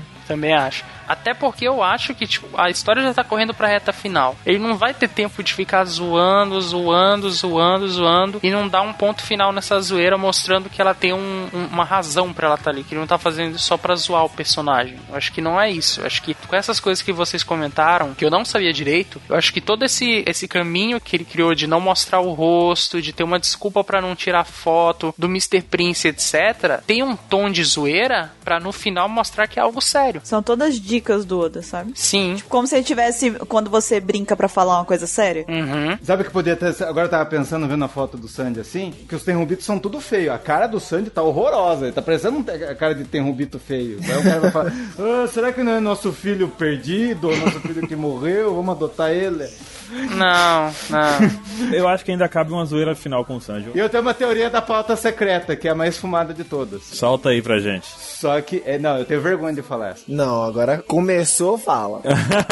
Se ele tem vergonha, eu não quero escutar. Fala, fala, fala. Porque quando ele tem orgulho, eu já, já não é uma coisa muito. Não, fala que eu corto, fala que eu corto, só vai, vai, fala. Vai acreditar nessa que ele vai cortar? Eu não acreditava. Essa só eu pensei, hein? Vai, vai. Vai. Homúnculos. Ave Maria, Orochimaru, vai. Segura. Caraca, essa realmente veio do zero. Gratuita, cara. Para, nossa cara. Caraca. Ok. Essa é fumada, eu acredito. Eu tô escutando um zumbido que eu acho que o neurônio meu morreu agora. Por favor, por favor, próximo tópico. Alguém? Alguém. Pior que ele ainda vai estar tá certo no fim.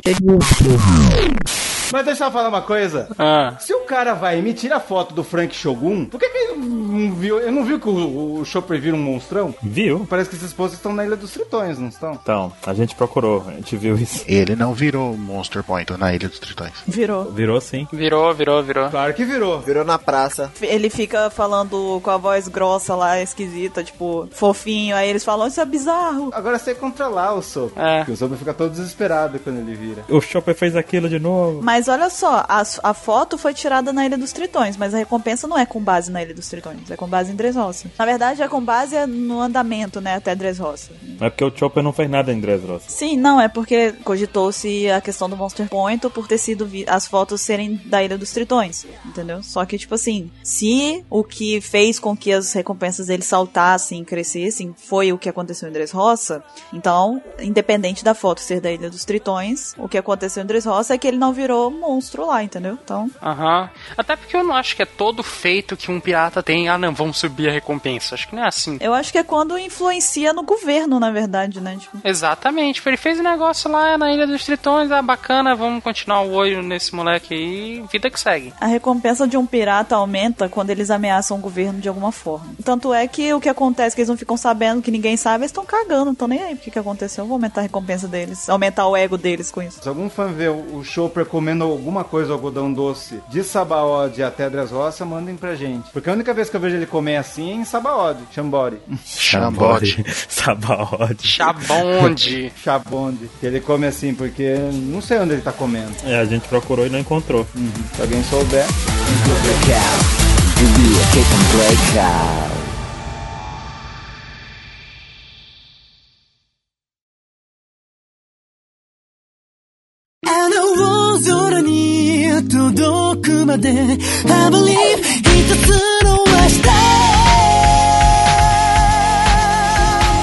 Bem, e a gente vê que o capítulo termina desse jeito, com essa deixa aí do Sandy somente vivo. E em seguida a gente tem o capítulo 802, que tem alguns pontos também bem importantes. A gente vê pela primeira vez Zou, a gente vê também, tem uma, uma descoberta de quem é o, o novo Shishibukai. A gente descobre também que ele né, se passa aí por alguém, ou não, né, afirma ser alguém. E a gente vai falar aí alguns pontos interessantes que aconteceram nesse capítulo, né? A navegadora do bando do Bartolomeu é a avó dele. Fantástico. E, e trabalha remotamente. Pra mim, é a parte mais legal de todas do capítulo é essa. O Gambia, ele é só o imediato do Bartolomeu, porque a avó dele dá instruções de como sobreviver. Muito bom, cara. Ô vó! Ô vó, o que que eu faço aqui? Vó, tá ventando forte aqui, vó. E agora? O que que eu faço? Cara, eu acho que toda essa brincadeira que foi constante no capítulo, deles mostrarem que eles não são aptos pra serem piratas, é muito bom, cara. Não, e nem a avó do, do, do Gambia também não é apta pra dar dica, porque as dicas É. que ela dá não tem nada a ver com o que, que eles perguntam. Ela tá achando que vão, vão ficar enjoado. Tá chovendo granizo, o que, que eu faço? Enrola o granizo na camisa, esfrega no chiclete que solta. É. Ou não fica enjoado. Olha como sai fácil. Olha como sai fácil, o cara diz. Eu tenho certeza, certeza que num, num próximo SBS vai ter a, a imagem da, da vó dele. Vai. Vai mesmo. Não, mas até lá, lá o Dendem Mushi tá com a cara da avó. Tá com a cara- a cara do Dendem Mushi. É, mas aí vai ter uma imagem completa dela, certeza. E por isso que é Gâmbia. Gambiarra. Gambiarra. Deve ser de gambiarra, tá bom. É por isso mesmo. Por isso. Ok. Oda foi pesquisar no português e hum, esse nome aqui é bom. Um termo estranho pra, pra coisas bizarras. Gambiarra, muito bom. Tá aprendendo Coitado. comigo. Ele, eu falo direto com o Oda essas coisas. Gíria, gíria é comigo mesmo. velho. Não, e outra coisa também que a gente pode ver que até o, no meio dessa tempestade de granizo, não sei o que, não sei o que, parece um camalhão, ele toma uma cacetada na cabeça. É. Ah lá, pode ver, o barco bate na cabeça dele, puxa ele. Foi lá. Mas vocês perceberam que, sem querer, o Bartolomeu tá junto com o Ruff. Ele tá indo pra próxima saga. Os navios piratas no- no- não tem uma tripulação de muitos homens? Eu não acho que ele vai pra próxima saga, não. Imagina se eles ficam ajudando. Não, ele não vai. Pô, velho, eu tenho uma galera boa que tá indo na próxima saga. Eu acho que eles vão encontrar o Sunny ou vão ver alguma coisa do tipo e vão falar, ok, adeus, sabe? Ah, vocês ficam guardando o Sunny. Eu acho que isso já ficou bem claro quando o LOL pediu as provisões. Pois é, vai ficar sem nada. Divide com a gente aqui, porque a gente tá tomando um caminho diferente. Será? É, Sim. por isso que ele pegou as provisões, senão ele tinha ficado lá, ficar tudo, deixa tudo aí no navio que a gente volta pra comer aqui. É. Será? Pô, velho, faz todo sentido. Imagina quantos fillers vão ter nesses 10 dias de Bartolomeu. Não, não diga isso. O que eu me pergunto é se o Bartolomeu vai aceitar seguir adiante e deixar o Ruff lá, entendeu? E a tripulação. Ah, vai. Ah, mas se o Ruff falar lambuchão, ele lambe? Não, mas é isso. Tá, se ele por acaso resolver não ir, ele vai ficar bestão ali parado esperando. Aí vai chegar no final de Zorro, eles indo embora, vai mostrar o Bartolomeu lá ainda. E Isso não, essa daí seria uma boa, pronta. Isso aí pra mim eu aceito. Pode até acontecer mesmo. Tipo, o barco do Bartô virar um barco satélite do Sunny, né? Então, Pra onde o Sunny ir. Eu consigo imaginar até a piada de tipo assim, o, o- eles estão pulando de cima do, do elefante lá pra poder ir embora, pra cair em cima do Sunny pra vazar. Aí na hora que eles estão caindo, eles olham o Bartô, vocês estão aqui ainda? Aí o Bartô, a gente não sabe navegar pra ir embora. Tipo, alguma coisa assim. E é nóis. Dendemush da vovó não tá pegando. é porque a gente tem que saber também que as sagas duram dias, né? Lá, coisa de dias. Então é bem possível que eles fiquem esperando lá. É, É, as pessoas ficaram impressionadas com o tamanho de Dressrosa. Ah, porque Dressrosa é gigante. não sei o quê. Gente, não passou nenhuma tarde ali pra eles. foi modelo Dragon Ball Z, cara. Foi. Não, e agora no mar foi uma semana depois. Só passa tempo em One Piece nas entre-sagas. O resto. O resto é um dia só e olha lá, correndo. O engraçado é que tá Robin e o Frank com a mesma camisa de corrida. Ó a chipagem. Ah, lá vem. Tá namorando. Vai ter chipadores aí, hein? É porque a Robin desde o início ela pegou Que isso? Ela deu um crunch ali. Ela tem um apego tecnológico, né? até a pegada. E o que mais que a gente tem lá no capítulo assim? 11? Então a gente vê o, o Kizaru comentando que, ah, não tô nem aí se aquele cara é filho do Barba Branca ou não, e o que, o que a gente não pode negar é que ele é muito poderoso. O Kizaru, que é o zoeiro da marinha, respeitando e falando que, que o nosso amigo Weevil é forte. E a gente vê uma cena de massacre nele, na destruindo cidade inteira, né? Opa, você já falou o nome dele? Então, seu primeiro a falar? Sim, o Weevil, Edward Weevil, que eu vou continuar falando Weevil. Eu queria falar o Wilbur, mas não vai dar. Wilbur? Que gratuito, Weeble. Wilbur! Vocês lembram disso?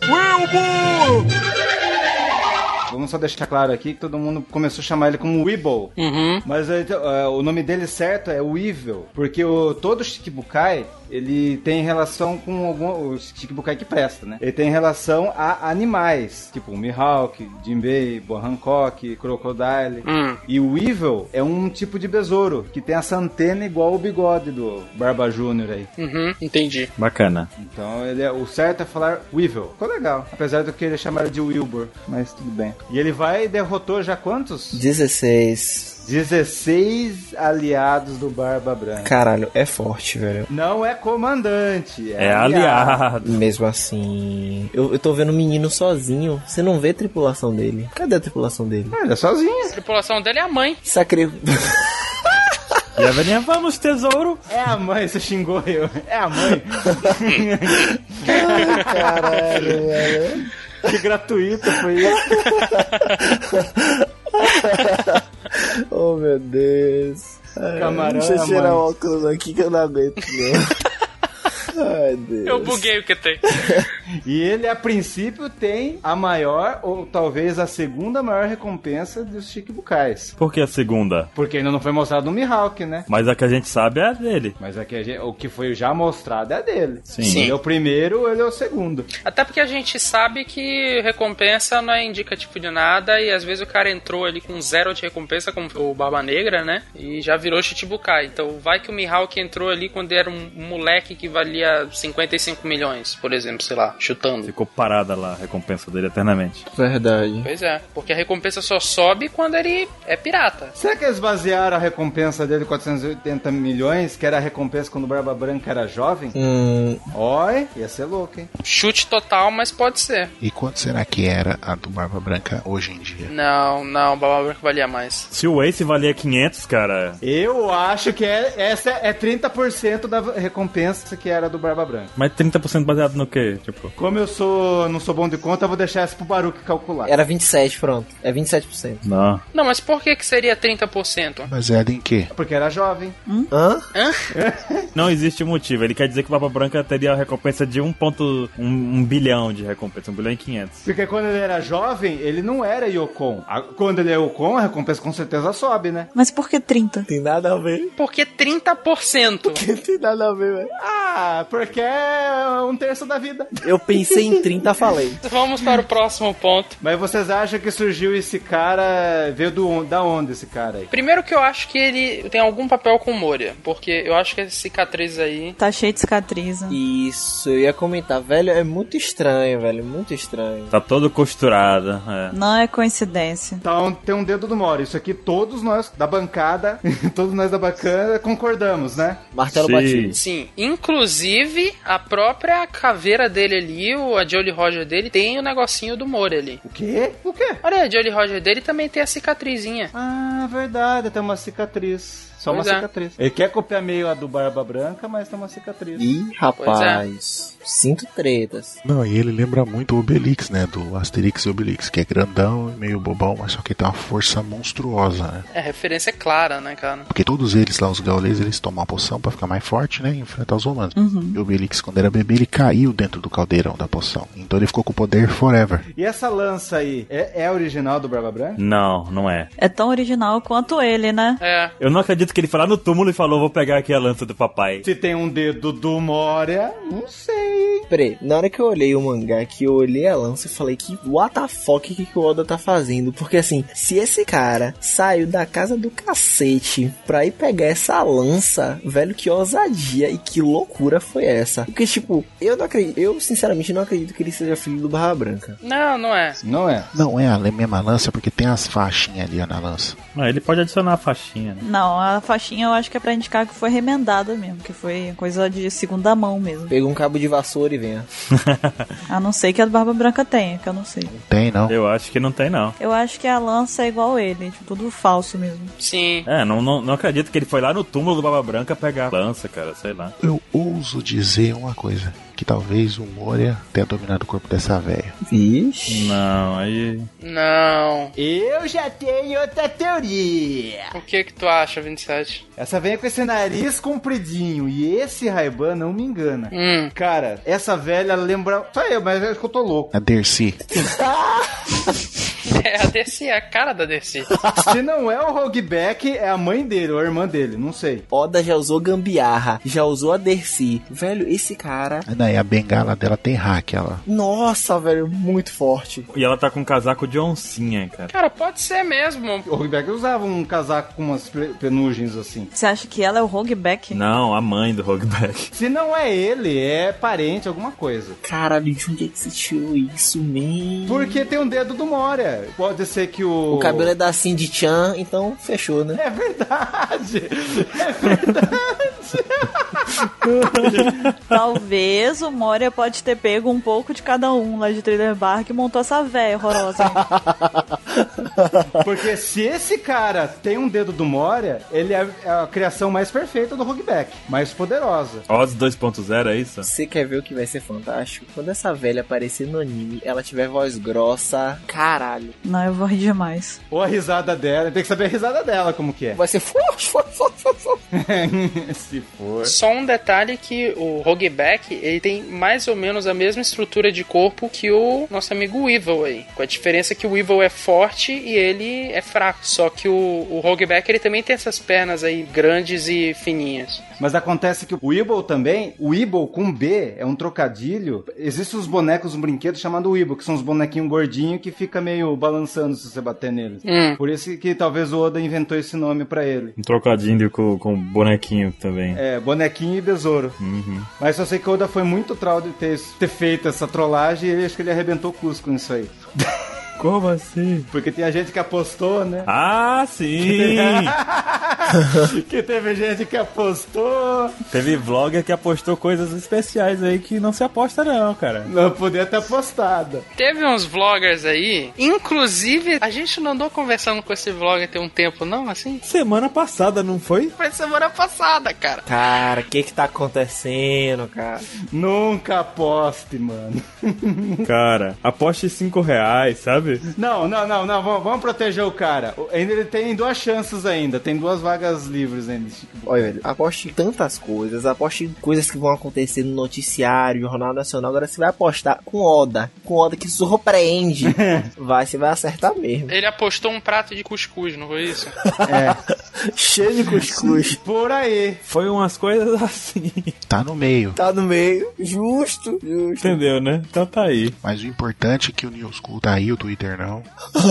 Não, mas voltando um pouquinho pro tema do Cuscuz, ou quero dizer, do Weevil, uma coisa que eu achei muito legal foi eles mencionarem de novo o Marco, que até um tempo atrás a gente tava mencionando e tal, no cast do Barra Branca a gente falou dele bastante, e agora ele foi novamente mencionado aí. Mas a gente teve uma nova informação de que ele tá vivo e que ele tá ativo aí, tá fazendo alguma coisa, né? A gente não sabe o que, mas ele tá por aí. Só que, ó, tem, outra, tem outro lance lá. Que o, o Absalom tá fazendo uns trabalhos de freelance por dinheiro. Essa véia tá fazendo coisas por dinheiro. Essa velha é o Absalom. Caramba. E a Nami também tá.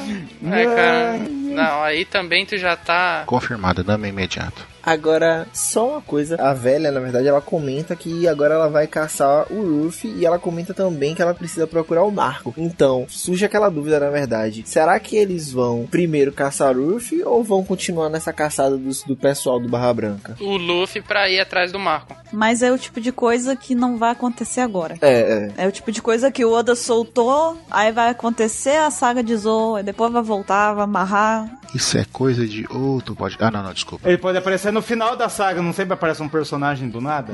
É, algo assim. Voltando um pouco pro que o QT falou, a ordem tem que ser essa, porque eles informaram que eles estão indo atrás do Luffy Pra ter informação. do Marco, é. Porque o Marco protegeu o Luffy. Então, supostamente, na cabeça deles, que não conhece a história toda, Ruffy e Marcos têm ligação. sim. Verdade. Sim, mas veja bem, mais uma vez, sagas inteiras acontecem em um dia. Sim. Então, o acontecer depois quer dizer, tipo, não vai acontecer junto com o Zou. É. Eles estão a caminho, mas esse caminho pode ser o tempo do que vai acontecer lá. Até porque já teve alguma coisa que aconteceu, algum acontecimento que foi no futuro e a saga que tava pa- se passando no momento era no passado, tá ligado? Aí as coisas se encontravam, agora eu não lembro qual é, eu vou, eu vou lembrar ainda aqui. Deixa eu pensar aqui um negócio rapidinho.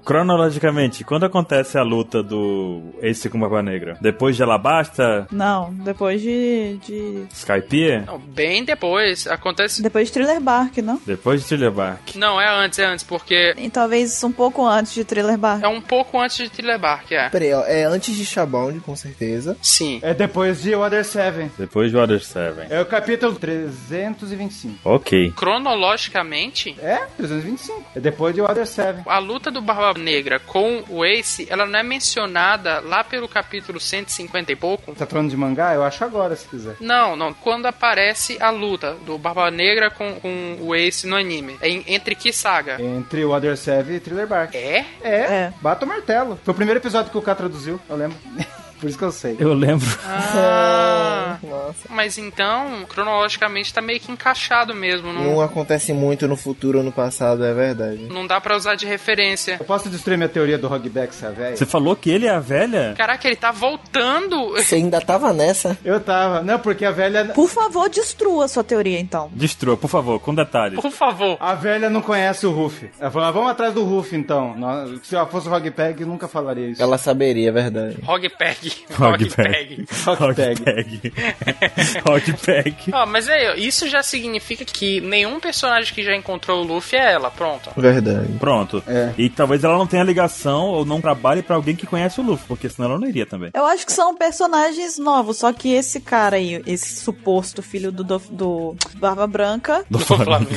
do, do Barba Branca, ele parece ser algo, tipo, ter algo a ver com o, o Mori. Uhum. Entende? Mas eu acho que os dois personagens são novos, eles não estão atrelados a nada anterior, envolvendo o Luffy, pelo menos. Por ela dizer isso, talvez ela não tenha nenhuma relação com pessoas que conhecem o Luffy. Tipo, o Moria não iria aí sem conceito falar segue o Luffy pra encontrar, então, entendeu? Tipo, a gente já corta a relação dela com outros personagens já conhecidos também. Não só ela não ser o conhecido, mas, tipo, relação com conhecidos. Ela realmente é nova e tá limpa, né? Entendeu? Não, eu acho que não, porque a gente não sabe o que, que o Moria tá fazendo. Tipo, o Moria pode estar vendendo corpos para pessoas, sei lá, ele tá querendo reconstruir o bando dele ou alguma coisa assim. Ele quer tretar com o Kaido. Isso aí com certeza ainda. Tá, mas a gente não faz ideia do que ele tá fazendo pra conseguir esse objetivo. Então, a gente não sabe se ele de fato tá ligado com ela ou se ele, sei lá, prestou um serviço. A gente não sabe se ela serve ele, se ele serve ela. Pois então, baseado no que ela tá dizendo, que ela tá indo atrás do Luffy pra pegar depois o Marco, possivelmente, como você mesmo disse, ela não tem relação com o Moria, por exemplo. Não teria uma relação direta de, de comando, Moria comandando ela, entendeu? Não, direta não. Tô dizendo, não existe relação de comando, ela tá limpa, ela tá tomando as decisões por ela mesma e não pela cabeça de outro personagem já conhecido. Certamente. Isso tá claro pra mim. Mas se vocês disseram, não lembro agora, acho que foi 27, disse que ela não conhece o Luffy. Só que ela diz, ela chama o Luffy de neto do Garp. Tipo assim, eu acho que ela tem que conhecer o Luffy. Acho que é porque ela é velha, aí ela relaciona a ser neta do, do outro velho, Gar. Não. Não, não. Porque pra ela saber que o Luffy é neto do Garp, ela pesquisou. Mas mais pessoas não sabem que o Luffy é neto do Garpon? Vamos dizer então que ela tem informações. Mas ela conhece o Luffy, entende? Tipo, não é tipo assim, ah, é aquele garoto Luffy. Quem é esse cara? Vamos atrás desse cara, o garoto Luffy. Entendeu? Não, ela foi muito específica. É o Luffy, o neto do Garp. Não, ela só conhece a, a reputação. Provavelmente ela deve ter as informações mais gerais assim do Luffy, mas não deve saber nada aprofundado. É. Mas cara, ela é velha, ela conhece o Garp, ela deve lembrar do Garp quando o Garp era novo e ela era nova também. Fala, ah, aquele pitelzinho, sabe? Ela é amante do Garp também. Ela deve falar assim, poxa, balancei esse guri neto do gar. É, aí ela fala o neto do Garp, sei lá. Não, não, não. Isso aí já é imaginar muito, tipo, por ela ser velha, se for assim, todos os velhos do mundo de One Piece têm ligação com o Garp. Não, tu- cara, o Garp é o cara, é o É, ele é conhecido. conhecido, pô, não é não? Ele foi o herói da marinha. Pois é. Tá, mas aí você pode conhecer o Garp, tu não pode fazer ideia de quem são os, os netos dele, pô. Os netos dele, é isso que eu quero dizer. Mas não foi notícia no mundo inteiro o negócio do Luffy, cara? O negócio lá do, do- É, abalou. da Marineford e tudo mais. O que eu quero dizer com tudo isso é que, no começo da discussão, o Mr. 27 disse que ela não conhecia o Luffy. Pra mim, para mim, uma pessoa que não conhece outra pessoa não sabe nada a respeito dela. Tipo assim, é, não tão específico, entendeu? Tipo assim, ah, Marco foi o cara que protegeu aquele menino Luffy. Então a gente vai atrás daquele menino Luffy. Não sei quem é, não sei de onde veio, não sei, não sei nada. Aquele menino Luffy. Não conheço ele. Agora, Luffy, o neto do Garp, algo ela sabe, entendeu? Não, algo ela sabe. Mas eu não acho que ela desconhece ele totalmente assim, entendeu? Uhum, sim. Não, acho até porque eu acho que todo mundo conhece o Luffy já, hoje em dia. E o Garp. Sim, isso é, é mais um argumento. Hum, mas no sentido mais que se eu fosse o Rogpack, ela fala, pô, o cara destruiu minha tripulação. Ela não ia encarar ele tão fácil. Ah, vamos lá. Ela não é o Hogback de jeito nenhum, cara. Não é ela que vai encarar, vai ser o, o filho. É, ela não é o Hogback, ponto. Sabe o que, que eu acho? Que a gente tá se enrolando demais num assunto que não tem. Não faz sentido nenhum. Não vai ter ponta no final, é. Já que eu- não faz sentido nenhum. Deixa eu falar uma coisa só rapidão. Hum, No capítulo 583 aparece o Absalom e o Hogback. Eles estão entre a raça de feras. Tem uma mulher elefante e uma mulher porco no negócio. Só falei por falar. que diabos foi isso? Queria perguntar também uma coisa que eu tive a impressão, não sei se foi a impressão que todo mundo teve, mas eu tive a impressão de que. Eu esqueci o nome desse bicho, o Evil, né? Weevil. Uhum. Esse bicho. Eu tive a impressão de que o Evil, ele parece ser uma pessoa que tá sendo manipulada. Tipo assim, é como se a velha estivesse fazendo ele acreditar que ele é o filho do, do Barba Branca, Sim, sabe? Tipo, sim. ele, Sim, ele não sim. é o farsante em si, na verdade, ele é uma pessoa que tá sendo enganada. Não, ele é inocente. Ele é um criação bobão. A certeza que lá pra frente, quando eu descobrir quem que foi o Barba Branca mesmo, ele vai se unir, o pessoal do Marco. Oh, esse é o meu pai, pô, ele é muito legal. Vou ficar na família. Ou não. Acho que não, porque não é pai dele. Ele não é pai dele. Não, não, não, mas ele, ele- mesmo ele sabendo a verdade, ele vai considerar o Barba Branca como pai. Até o próprio Weevil, quando aparece, ele pergunta pra mãe, assim, ele não tem, ele é muito imbecilzão, tá ligado? Ele realmente se questiona essas coisas, então... É, porque a a velha tem que ficar convencendo ele, que ele pega a foto, ela pega e fala assim, tá vendo essa foto aqui? Como é que você pode? Eu não ser filha dele. Pois é. Filho dele? Filha. Sei lá se é homem ou se é mulher aquilo. Eu ouso falar que esse cara ainda vai ser um comandante lá do, do Marco. ainda. Ah, não, não. Não, não, aí já é usar demais. Já usou muito. Ah, mas você vai muito longe, tá? É, tu tá muito longe. Arebaba Mamadi, que isso? Foi muito ousada essa sua achagem aí. Vocês vão ver, vocês verão. Aham. Tá, e aí pra frente a gente vê que aparece finalmente a ilha de Zou. A gente descobre o que que é. E quem quer comentar aí? O Primeiro eu gostaria de comentar o seguinte: eu acho que esse é o melhor ambiente que o Oda já fez de todas as ilhas que ele já criou até hoje. É essa. Tipo, pode não ser a mais original, porque a ideia de ter uma ilha nas costas de um animal já tem várias obras, mas ele trazer isso pra One Piece foi fantástico. Nossa, três minutos depois que saiu o spoiler, o Caio ficou: Meu Deus, ele pegou do quê? Do Discord? Discworld. Discord. Uhum. O Caio falou: Meu Deus, o Oda é um gênio. Cara, eu, eu achei fantástico. Eu acho que no anime. é? Ficou muito boa, cara. Eu que não li o Discworld, o que que é, Caio? O Discord ele é uma série de livros, Terry Pratchett. sim, que basicamente os personagens estão em mundos que estão nas costas de uma tartaruga, mundos inteiros, como se fosse um planeta inteiro nas costas de uma tartaruga. Caramba! Resumo muito resumo. Muito resumo mesmo. O mas- mundo inteiro tá nas costas de quatro elefantes que estão nas costas de uma tartaruga voando pelo espaço.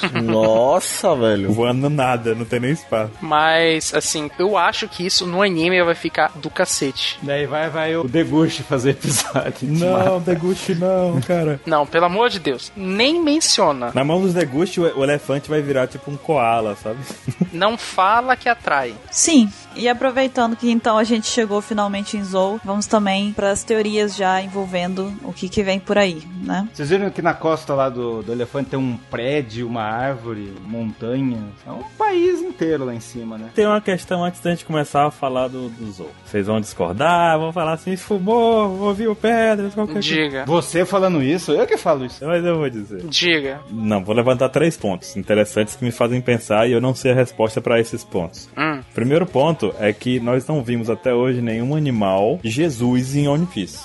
Animal Jesus? Que anda na água. Ah, tá, tá. Nenhum animal anda sobre a água em One Piece, até agora a gente não viu nada disso. Ah. Hum. Depois, o segundo ponto é que todo animal que a gente viu no mar, que o mundo de One Piece é basicamente água, todos eles são baseados em peixe. Você vê aquele, você vê um lagarto ali de fundo, você vê tipo um macaco, aí demora pouco, o bicho pula e tem um rabo de sereia, tá entendendo? Todo, todo Sim, bicho sim. que você vê no mar, ele no fim é um peixe, sabe? E esse elefante me intriga, porque ele aparentemente é um elefante normal, só que ele tá no modelo Jesus andando sobre, sobre as águas. Aí bate duas questões extras, além dessas duas, que é, seria o terceiro ponto. Ou ele tem as pernas incrivelmente longas, que estão no fundo do mar, ou ele está numa superfície que é rasa. Isso dele estar na superfície que é rasa justificaria o fato de ter um lagarto lá atrás, que o lagarto não vai sair nadando no meio do oceano, talvez ele esteja andando por ali, ou coisa do tipo, tipo um camaleão que mostrou. Ele deve ter cauda de peixe, aquele camaleão lá. Você lembra daquela égua chamada Sherry, da ilha Longling, Longland, Das pernas longas. das pernas longas? É possível que ele tenha pernas muito longas, mas eu acredito que pelo menos nesse trecho ele esteja num trecho raso. Eu também acho isso. Aí que tá o negócio. Se ele tá num, num trecho raso, eu aceitaria. Caso contrário, se ele tá na parte funda, ele tem que ter uma perna muito, muito, muito comprida, cara. Ele tem a perna muito, muito, muito comprida. Ele não tá nas costas de uma tartaruga, não?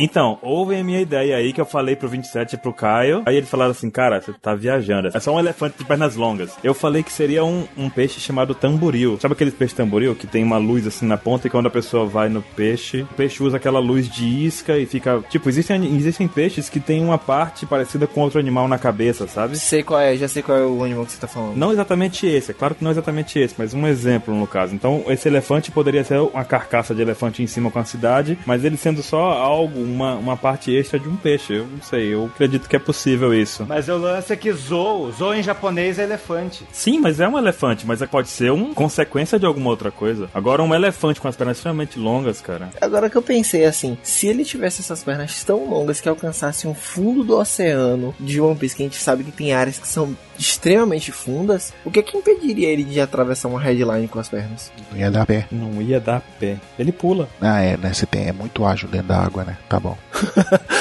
Mas o cara, o elefante que anda debaixo d'água não pode ser ágil dentro d'água. Pera. Não, pô, a questão de ser ágil dentro da água não é questão do, do negócio viver dentro da água, é a, a, forma como o corpo dele é e não adianta tu jogar um elefante na água, deixar ele lá ele a vida inteira ele vai ser ágil na água, né? Assim, se o corpo dele não for programado para isso. Mas quem tá falando essa loucura é o Baruque. É. Cara, as pernas dele estão treinadas para andar dentro d'água por mil anos. Andar sim, pular? Mas pular é diferente, né? É, pular é diferente. Na água o peso é diferente. Elefante não pula. Ele não anda correndo, por exemplo, ele anda lentamente. É uma movimentação muito lenta. Sim. Pular não é uma movimentação lenta. Mas é da, dentro d'água. Mas Baruque, você não tá querendo entender.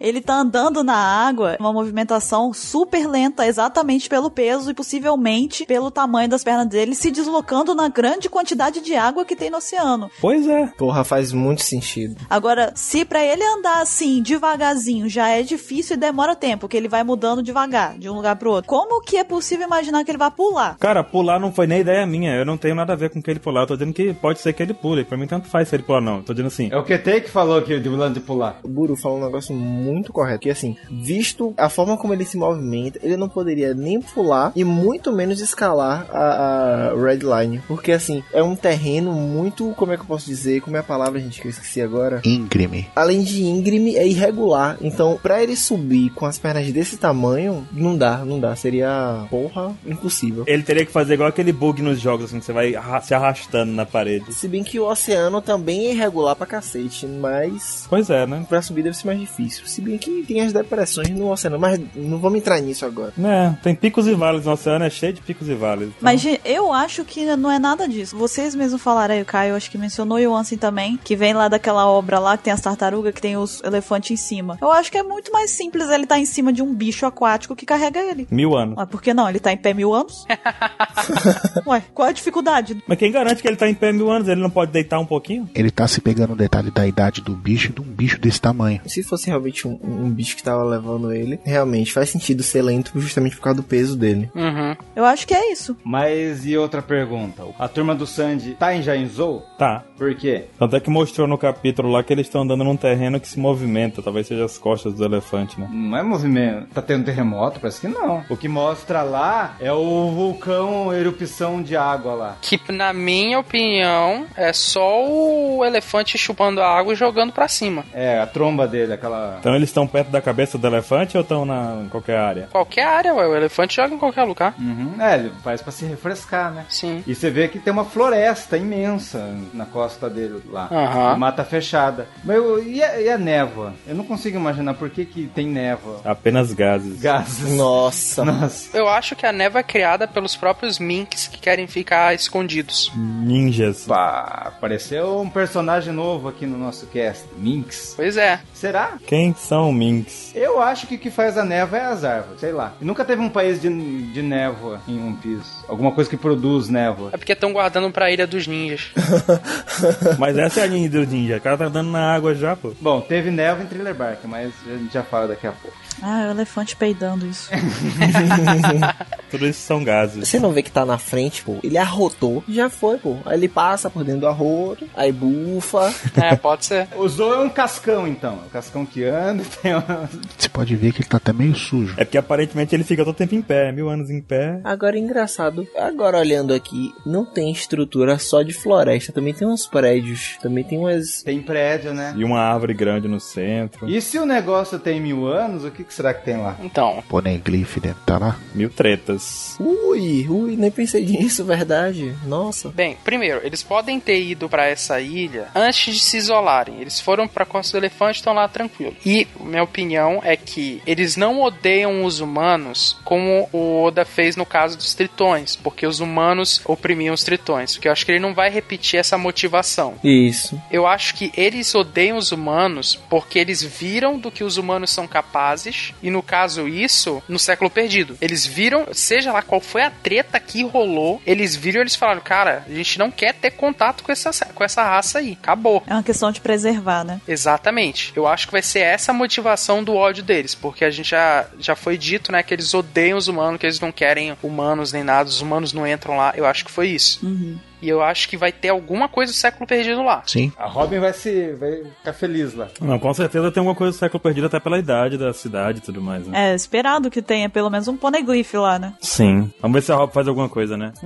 Ela vai esconder de novo. E a raça dos minks. E o, Sa- o Sanya tá onde? Na outra pata dele lá agarrado. Mostrou, né, mangá lá. Será que ele tá amarrado, coitado? Bom, mas voltando à pergunta. Os minks. De onde vêm? O que comem? Como são? Pois é, Tem-se a teoria de que os minks são as- os homens feras, homens animais, né? Uhum. No caso, o Bipo, no caso, quem mais? O Picons, quem mais? O Maguela. Mag... Não. Maguela é, né? O mandril. O Gekomori é um bicho estranho lá. Eles são menos bichos, sei lá. O Beacons é muito bicho, é um leão. E o Bipo é um urso, entendeu? Tipo, esses são bem caricatos mesmo. O Mora, ele tem a forma humana. Tem chifrinhos. E a aliança Saruyama lá, que um. Meio macaco, do Norland. É. Uhum. Na minha opinião, do que eu vejo, tanto o Pecons quanto o Beppo e até talvez, talvez o Moria e o, o Magellan, eles são como se fossem os tritões terrestres. Que os tritões têm mil tipos de variações, porque eles dependem de qual peixe eles são e tal. E eles são completamente diferentes. Eu acho que vai ser a me- o mesmo pique. Mesmo princípio, né? Homens feras, no caso mesmo. E aí vão ser qualquer fera. Vai ter tipo um, Qualquer bicho. um homem elefante, um homem cachorro, um homem. Flamingo. Flamingo vai ser tudo a mesma coisa. Será que vai ter um homem papagaio? Vai ser legal. Aham, vai ter um papagaio, certeza.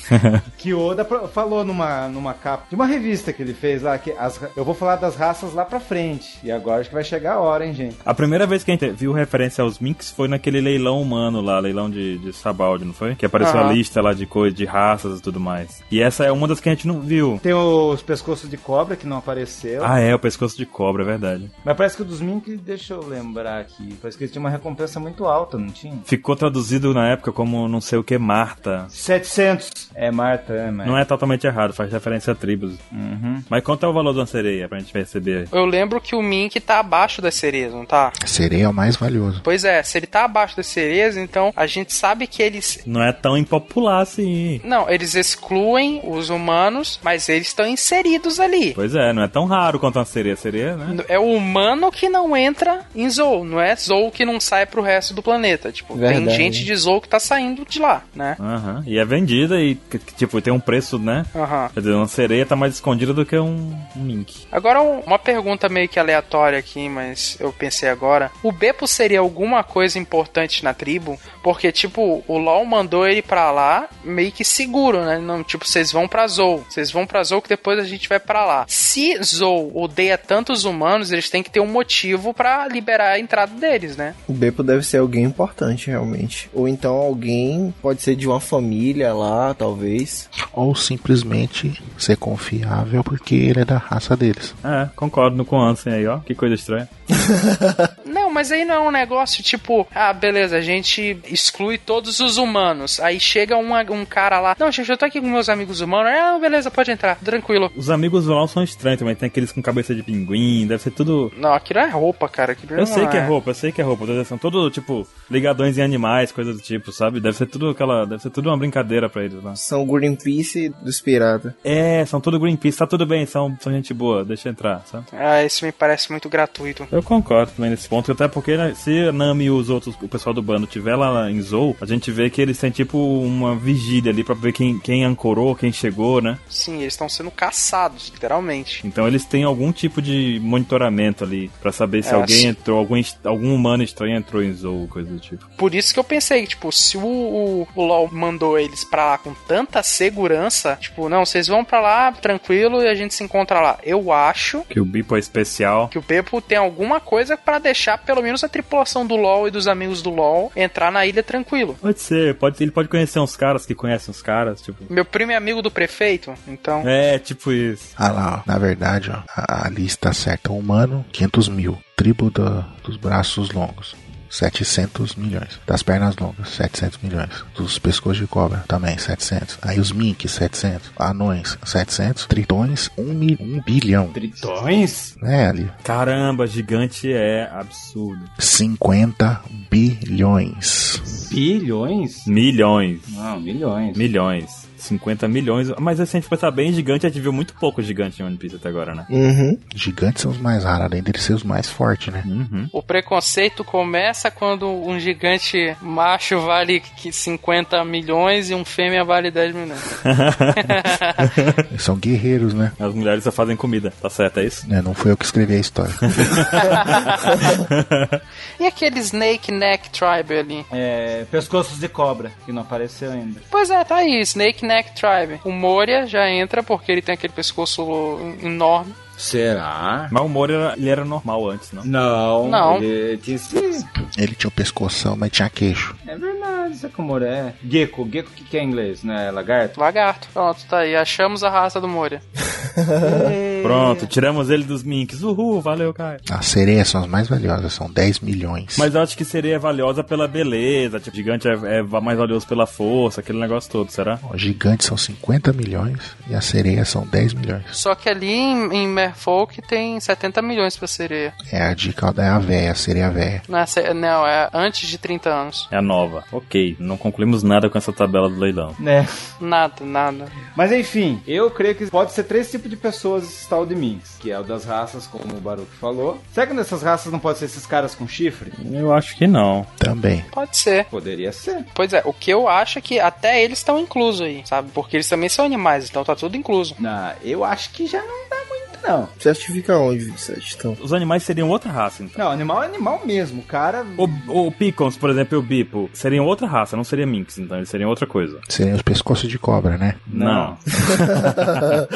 Se os minks não forem raças, esses caras com chifres podiam ser outra. Não, velho, mas é mais fácil encaixar eles nos minks. Mas vamos, vamos se render aos Minks, vamos se prender aos Minks, Ou, então. ou, ou o pleonasmo, que é outro tipo de raça que pode ser, os, é os homens macacos, que o Baruch fala, isso é pleonasmo. Esse é pleonasmo, né? Os homens Que macacos. seria os, saru, os caras do Saruyama, aqueles macacos que apareceram em Sabaody. Eles seriam Minks. Eles poderiam ser como Mink. Eu acho que tudo isso é Mink. Ou você acha que tem subdivisão igual a Skype, que tem um- uma raça de ali? Não, igual a Ilha dos Tritões. Não, no, no Skype ele tá falando da asa, do modelo da asa que era diferente. Mas ali é muito sutil a diferença. Mas é visível ainda assim. Só que é muito outro. Você vê o Picons, é um leãozão tão, e os caras têm forma humana, só tem um chifrinho. Não, Eu acho que eles não são Minks. Ou então não entram no, no grupo de animais humanoides, sabe? Por que, que eles não poderiam entrar nas subclasses dos gigantes? Dos gigantes? Os de chifre? Subclasse de gigante, na verdade. Porque, como exemplo, a gente tem o Kaido, o Wars, o War Jr. E eu, é porque eu agora não tô me recordando de outros além desses três, na verdade. Aham, mas todos eles têm chifrinho, né? Todos eles têm chifres e são gigantes. Por que você tá colocando o o Kaido junto ali? O Kaido não é gigante.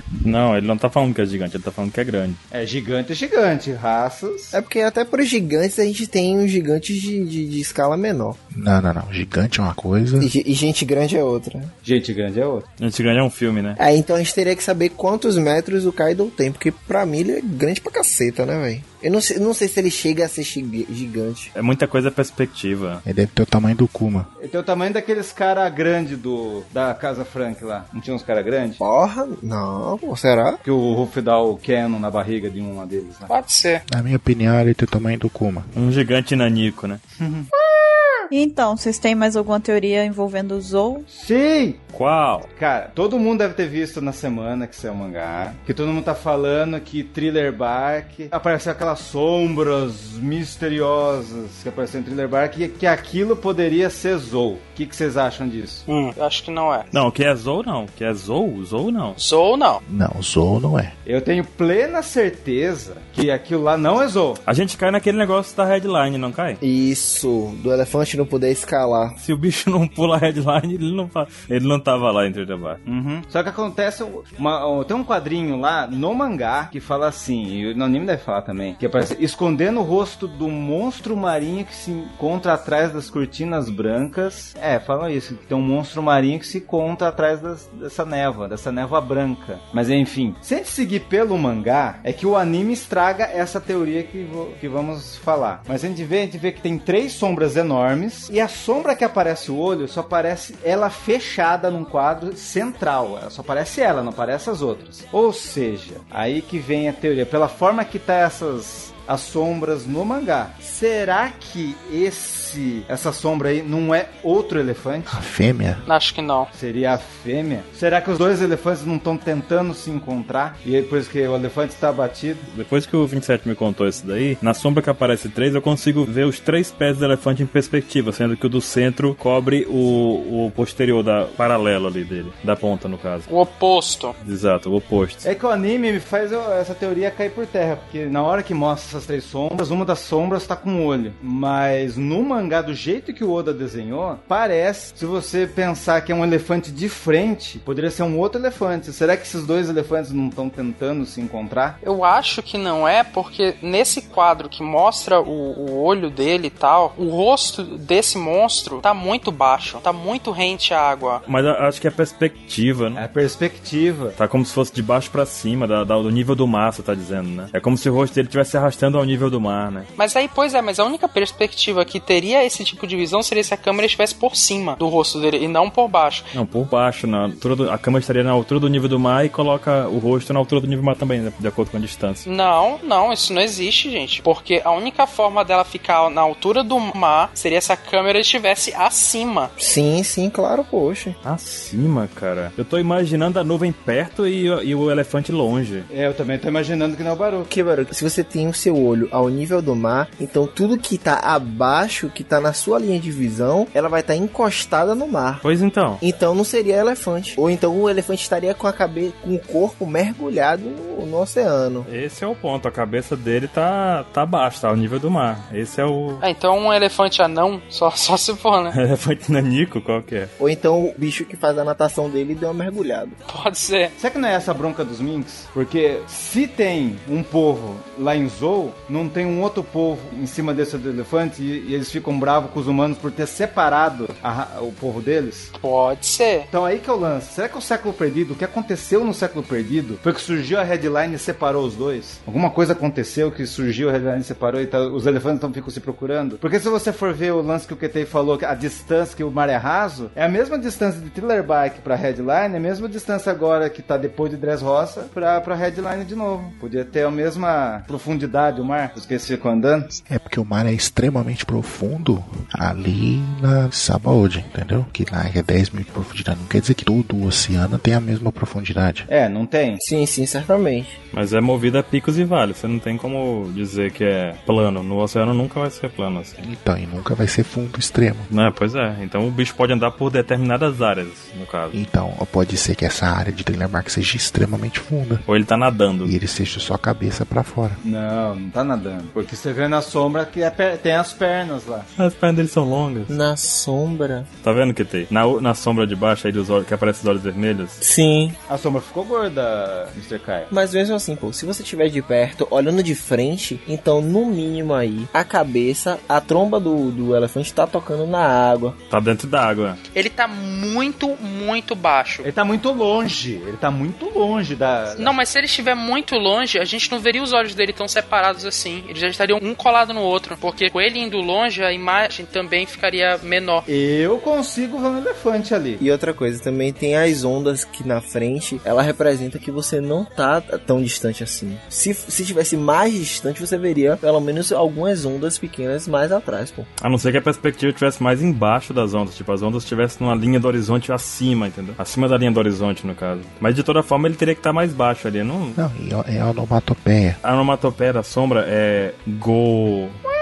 É tipo, É a mesma onomatopeia de gol. Mas o importante é que o Oda fala que é um monstro marinho, não fala nem que é rei dos mares, nem nada. Eu po- posso dar uma teo- minha teoria aqui sobre isso? É. lança. Eu acho que aquele elefante não foi daquele tamanho o tempo todo. Eu acho que ele passou por um experimento Hum. que deixou ele grande daquele jeito. E esse bicho de Trilebark passou pelo mesmo experimento. Não é um elefante, é um outro bicho, mas passou pelo mesmo experimento e ficou desse tamanho. E o Bipo não podia ter vindo desse elefante aí de Thriller Sinceramente, eu não vejo motivo pra isso, mas Se for o Min que for essas raças de feras, eu, não- eu duvido muito que o, que o Bipo tenha vindo lá do Novo Mundo e vindo achar o Lau lá no no Norte Blue lá. Mas mesmo já teve tritões, cara. Tritões saíram de lá e vieram pro. ah, E outra coisa, ninguém garante que os minks de um, de um elefante não se comunicam com minks de outro elefante. pode ser também. Porque, tipo, o, o bipo ele pode ser. Como é que eu di- Como é que é o nome disso, meu Deus? Que você tem em um país e tem no oito e tem no outro. Diplomata. Diplomata, pronto. O bipo poderia ser um diplomata entre as ilhas. Talvez o Bipo é navegador porque ele, ele aprendeu como navega, né? Se ele fosse diplomata, daria o motivo dele ser recebido lá com o bando do LOL. Faria muito sentido. E outra coisa que incomoda. Agora voltando a um outro ponto, aquele barco lá do Jack lá tem um elefante. E tem caras com chifres dentro do navio. E tinha caras com chifres enfrentando o Sandy. Será que o Jack tem a ver alguma coisa a ver com o Zou? Possivelmente. Será que Kaido não tem uma, não tem uma ilha elefante também? Hum. elefante. Será que o Kaido não é de Zou? Boa. a base dele pode ser em Zou, ou pode ter alguma coisa assim, porque as ligações estão aí, né? Porque o Jack, aparentemente, ele é. ele tá ligado ao Kaido. O Kaido é o rei das 100 feras. E o rei das 100 feras. Zou vai ter os Minks, né? E a gente tá pensando que minks são homens fera, então teria relação, né? Exatamente. A gente pensava antes que Zou era por causa de zoológico, né? Sim, mas aí teria feras do mesmo jeito, né?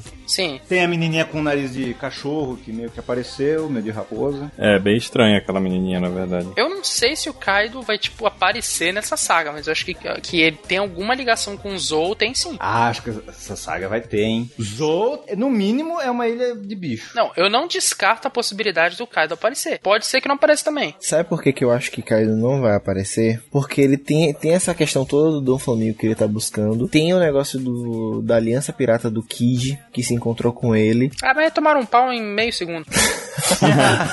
Ou se aliaram, né? E, tipo, passou uma semana, certo? De navegação. Aham. O que que aconteceu de- durante essa uma semana? Será que Kaido consegue voltar a tempo pra Zou pra fazer uma aparição? Então, eu acho, eu acho um pouquinho difícil, velho. É, É, assim, cronologicamente é complicado, né? Mas. Sim, sim, bem. Tipo, de final de saga ele aparecer ali, eu não descarto a possibilidade. É, eu acredito que aparece no final de saga. Pior é que o que aconteceu lá com o Shikibukai passou uma semana depois, dá pro Shikibukai também chegar lá, o Evil. Uhum. Verdade. Mas então, enfim. E o século perdido tal? Se aconteceu essa treta que a Headline separou, o que, que você acha, Ansem, do lance lá de One Piece? É, então, que, que tem que o Oda sempre gosta de fazer os trocadilhos. Poderia ser no sentido de uni- único, né? Uma peça única. Igual o pessoal fica sacaneando falando que é biquíni, né? Que é uma peça só. Seria um mundo, seria unido. Tipo, não teria essas divisões de mares. Uhum. Seria um mar só. Daí os elefantes se encontrariam de novo? Sim. Porque foi interessante que justo na saga que a gente descobriu que Labum tá lá preso de um lado e o Brook tá do outro, daí ele colocou esse foreshadowing do monstro marinho em Thriller Bark. Exatamente. Uhum. O objetivo do One Piece é quebrar essa headline e juntar todos os mares e, uma co- e tudo ser parte de uma coisa só. Exatamente. E aí, nesse momento, surgiria o All Blue. E aí surgiu o All Blue. Hum. Porque o All Blue é a união de todos os mares, não? O Moshiroi. Massa, massa. Mas então, é isso que a gente tá esperando do Zou. O que, que a gente tá esperando de Zou? Vai ser foda no mínimo. Todas essas duas horas de cast que estamos fazendo. e aí, Buru, o que você acha? Qual a sua aposta? Nenhuma. Não sou maluca que nem vocês, não.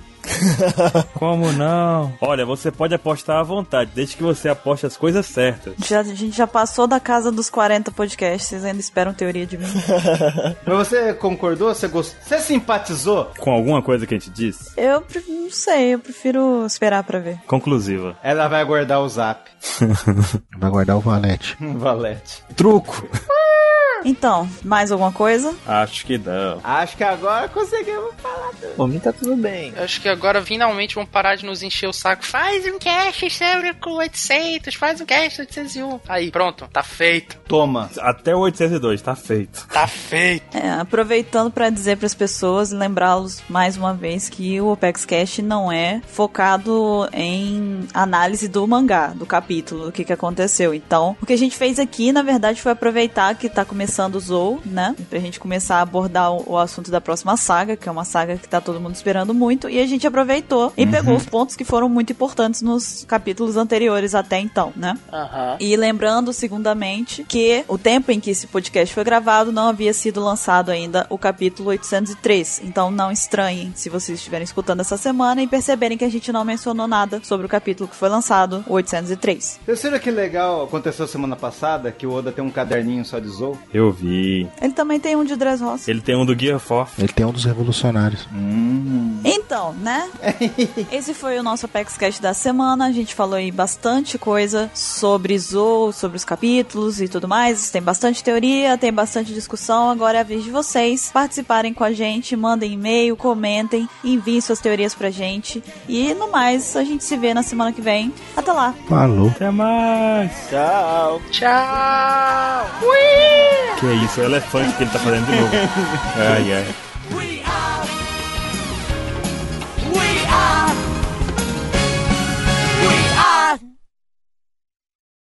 Mas o que que é isso? Por que que a gente tá aqui ainda? Boa pergunta. Ué, gente, O que que tá acontecendo? mas não tinha acabado? Alguém me explica? Eu quero saber o que está acontecendo aqui. Isso mesmo que eu queria. Opex Cash agora virou bagunça. A gente vai, grava e volta. É assim? Pois então eu explico pra vocês o que, que tá acontecendo, meus queridos companheiros. Eu vou explicar pra vocês e eu vou explicar também pros nossos ouvintes que devem estar bem confusos neste momento. O que acontece é o seguinte: a gente fez um Opex Cash falando sobre o que aconteceu até o capítulo 802 e a gente foi pego de surpresa pelo capítulo 803 que tiveram também informações muito importantes e algumas que foram um pouquinho em desencontro com o que a gente disse anteriormente nesse podcast. Então, a gente tá aqui fazendo um off-cast, posso chamar assim? Sim, Pós-cast. um offcast, um offcast packs, e a gente vai falar rapidamente, bem rapidamente mesmo, sobre o que aconteceu no capítulo 803, e a gente vai começar agora. Ansem, começa. A gente vai falar do capítulo 803, Escalando o Elefante, né? E a primeira coisa que temos a, a comentar, né, que em relação aos minks, né, que a gente especulou, né, das raças dos minks, o que que era, tudo, e no, no caso, o Baru que verificou num dos databooks, se eu não me engano foi o Yellow, que ele me falou, polêmico como sempre, e ele me informou que naquele databook eles comentam de várias raças e ele lista também alguns personagens ali, e que na hora que listou o Bep e o Becons, ambos estavam como raças desconhecidas, então eles não seriam minks. Então o que a gente comentou no cast sobre os dois pode ser uma informação um pouco errada, a gente não vai ter confirmação, né? ou o assistente do Oda Trollou. não sabe. É. Tudo muito incerto. Lembrando que os databook é organizado pelos assistentes dele, não pessoalmente por ele. Exatamente. Ok. Acho que uma das coisas mais importantes, pra mim, a mais importante desse capítulo, Sim. foi a iminência de um conflito entre os revolucionários e os piratas do Barba Negra. A porrada vai comer. A gente viu lá que o Burgess foi parar na ilha Báltico, né? Onde Isso. fica o, o esconderijo dos revolucionários. E agora, ah, o bicho vai pegar. Agora o bicho vai pegar. O que, que vocês acham? Eu acho, eu com certeza acho que vai ser um quebra-pau geral. Mas mesmo assim, eu não sei porque eu, eu tenho a sensação que o bando do Barba Negra não bateria de frente com ele. Eu não sei, eu fico com essa sensação. Não teria força pra enfrentar eles. Eu acho que o Burgess foi parar nessa ilha de propósito, por vontade. Por descuido? Não. Não, por vontade da galera ali do- dos revolucionários. Eu acho que foi muita coincidência o Sabo empurrar ele exatamente na direção Ah. da ilha, eles caírem lá. mano. Você tá louco. O que que foi? Foi, foi em Dress Roça mesmo, ele foi, ba- ele foi derrotado em Dress Roça, e ele Hum. que foi. Ele deve ter se gatinhado até um barco e se escondido. Aí, essa foi uma informação que deu muito reboliço durante a semana, porque assim, tinha gente que dizia que ele foi porque quis, tinha gente que dizia que foi o sábio que colocou, tinha gente que dizia que foi totalmente sem querer. Eu acredito que foi sem querer, porque o cara tá quase morrendo e cair num esparro desse, cair num barril de pólvora, meu irmão, você cair na Ilha dos Revolucionários nesse estado aí, desmaiando, ah, segura. O Burgess não é o bug. Aí não tem Deus. Eu acho que só aconteceria sem querer, assim, tipo, ultra sem querer, se ninguém no barco dos revolucionários tivesse o mínimo de hacking da observação, né? Pra não perceber a presença do cara ali, tipo, não ou ser enganado desse jeito, uma galera de alto nível não perceber que tem um clandestino no, no barco. Eu acho muito estranho. Principalmente o clandestino que tá sangrando, tá todo ferrado, Agonizando ali. agonizando. Se não me engano, o Deus deu uma teoria assim falando que você só ativa o hack do armamento quando você tá em luta. Se você tá de boa, ele não tá ativado. Não, mas é uma observação, pô. Mas eu acho que um cara bem alerta devia sempre estar ativado. Mas o da observação eu acho que não, porque o Enel mesmo, o dele ficava o tempo inteiro, independente dele estar lutando ou não. Tá, essa. É, da Aissa também. Mas é que você não conhece pessoas psico que só fica pensando no negócio? O Enel ficava. A Ais é psico também. Mas você conhece pessoas psico. Ah, essa não tinha essa vontade, ficava lá o tempo todo tu, tu, tu, tu, tu, tu, tu, tu, mapeando. Que ele tinha obsessão por saber as pessoas, por dominar, por ser um deus. Não, eu acho que não. Bom, essa é a minha opinião. É, mas assim, em relação também que o Mr. 27 queria comentar do, do, do aparecimento do Lafitte e do Shiryu, né? Já que a gente tá comentando dos Piratas do Barba Negra, a gente viu que eles apareceram, né? Aham, apareceu os barcos deles. É a mesma coisa que tinha daquelas toras de madeira, mas tem um barco agora no meio, um barco decente, né? Eles botaram duas toras como se fossem flutuadores, sabe? Uhum. Curte a alcunha do Lafitte, xerife demoníaco e tal. E será que ele vai enfrentar o corvo? e eu e meu corvo do revolucionário. Vamos deixar aberta essa pergunta aí do Mr. 27. É, ele tem asa, o corvo voa. Pra quem não sabe, eu acho que tem um, um dos cinco caras que voam, que são aves. Um deve ser o revolucionário que ajudou o Sabo voar e é um, um corvo. Ok. Um- Uma coisa adicional do, do Burgess, que ele tá muito próximo da base e gritando, então se ele tava escondido, acho que não vai demorar muito não, viu? é Aí ele ser descoberto. Ele tá realmente muito discreto ali, né? Ah, mas só no final da saga de Zou e olhe lá outra saga, sei lá. Não, claro. Vamos ver, porque o Oda tá surpreendendo, tá soltando muito capítulo com informação importante seguido aí. Vai vir um Ivankov na ilha? Vai. Vai vir um Inazuma? Vai. Vai vir todo mundo. Muitas expectativas. Será que o Koza vai vir? Por que, que o Koza viria? Porque tem gente que falou que já que ele era um cara rebelde, ele poderia ser um revolucionário. Leia-se Mr. 27. Pode ser que sim, pode ser que não. Acredite se quiser, eu não estou sacaneando o Mr. 27. Eu, eu acho que essa pode ser uma possibilidade real. Ah, é? Alguém concordou comigo? É porque a gente tava junto na hora que você falou isso, aí você me convenceu. Você usou o seu Cosmo. Ah, que bom. Então, né? No podcast que vocês escutaram agora há pouco também, a gente comentou sobre as teorias relacionadas ao bando do Bartolomeu, se eles iam continuar ali, se eles iam embora, enfim, a gente falou e acabou aparecendo um pouquinho dando uma ideia do que, que iria acontecer com eles, porque eles se- meio que deram a entender ali que iam seguir rumo, né? Diferente dos chapéus de palha e do grupo que tá com eles lá, o Kanjuro e o pessoal, enfim. Então, meio que ficou já encaminhado o que, que pode ser que aconteceu. Talvez eles vão embora ali, ao que tudo indica. Mas não, eles não têm nem capacidade de ir embora. é simples assim. Tem essa também, né? Pode ser que a gente veja lá o final da saga, eles estão lá ainda. Então eu acho que eles realmente falaram, não, beleza, vamos embora. Só que como eles são um burro, eles vão tentar, a avó deles não vai conseguir explicar como é que eles fazem pra sair de lá, eles vão ficar lá esperando o Luffy voltar. Aí vai falar: ah, meu filho, meu cotovelo tá dizendo que é pra esperar o menino de borracha. É, exatamente. Espera o menino de borracha. Aí eles vão esperar. Então, e a gente também descobriu que o Sunny e o navio do Bartô aparentam ter o mesmo tamanho, porque a gente vê eles pertinho lá um do outro. Isso daí também foi legal. Outra informação que passou meio rápida no próprio capítulo, mas que é interessante, que a gente sabe aí da existência de um ferro diferente, né? Agora, um ferro saque, que foi chamado lá também, né? Uhum. Isso. Hum, estranho. Agora já sabe que tem Kairosek, tem o Apple Metal e tem esse ferro, que é bom pra batalhas, pra exército. E o Poneglyph. Será que é bom pra anemia? Nossa. Não, não, não, não, não, não, não, não, não, não. Contratada. Então, e, e o, e o bando do Bug? Então, o bando bug é outro ponto que eu acho que é o segundo ponto mais importante desse capítulo, que é onde a gente vê o que, que tá acontecendo com o bug, né? O que, que ele tá fazendo no novo mundo. E o que, que ele tá fazendo, Mr. 27? Grande bug. Ele tá causando. Ele é o presidente do Bug Delivery, entregas bug. Cara, eu adorei muito a, a versão dele, porque ele tá fingindo pra todo mundo que ele é gigante. Ele bota um panão, as mãos dele devem separar, a cabeça tal, e o panão, se você for ver, for- é, parece uma estrela. Por isso que é bug o, Parece estrela. o palhaço estrela. Ele tá em formato de estrela mesmo. Ele tá parecendo um Starman. Pokémon. Star, me escolha é você. Não, fora, né, que, que a gente vê as aparências do, do pessoal lá, tudo com roupinha nova, né? É. O Bug ele tá com uma cara mais caótica e evil, não tá? Tá, tá, Tá. Ele tá com a aparência mais aterrorizante, sabe? Achei legal isso. Tá mais malvadinho. Então, mas aí acho que é parte do embuste dele, né? Ele tá fingindo que é, é- é mauzão. Também ele tá se sentindo que é o do Flamingo. Eu tô achando que agora tá também com um pouco mais de ar circense na coisa. Tá. Antes tinha perdido um pouco disso. Aí eu gostei desse negócio de circo dos terrores, alguma coisa assim. Tá, tá ficando legal agora. É, tanto que agora até a Álvida tá com a roupa de apresentadora de picadeira. É, é verdade. Engraçado, o Rich diminuiu de tamanho, foi? Não, mas o dono dele ficou gordão. Nossa. O Moody. Como que é o nome dele? Moody. Ah, o Modi. É isso mesmo. É isso aí. Ok.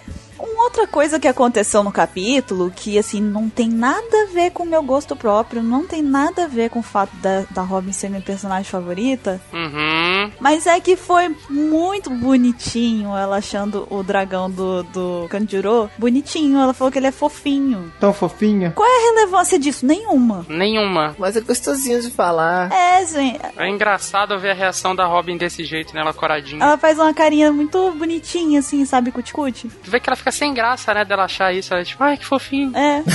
o cara chega e fala assim, mas como que consegue fazer um bicho com uma aparência tão aterrorizante e lamentável? Ela é muito fofinha. Ela, que lindo. Ou seja, o Frank tem chances com ela. Não. Não, Não. não, não, não vai por esse caminho. É hora do Ansem usar aquele meme que ele adora, que é a princesa a Padme, não é? Uhum. Que ela pega e fala assim, você está seguindo por um caminho que eu não posso... Eu não te reconheço mais. Você está ferindo meu coração. Exatamente. Você está trilhando um caminho pelo qual eu não posso te seguir. Exatamente.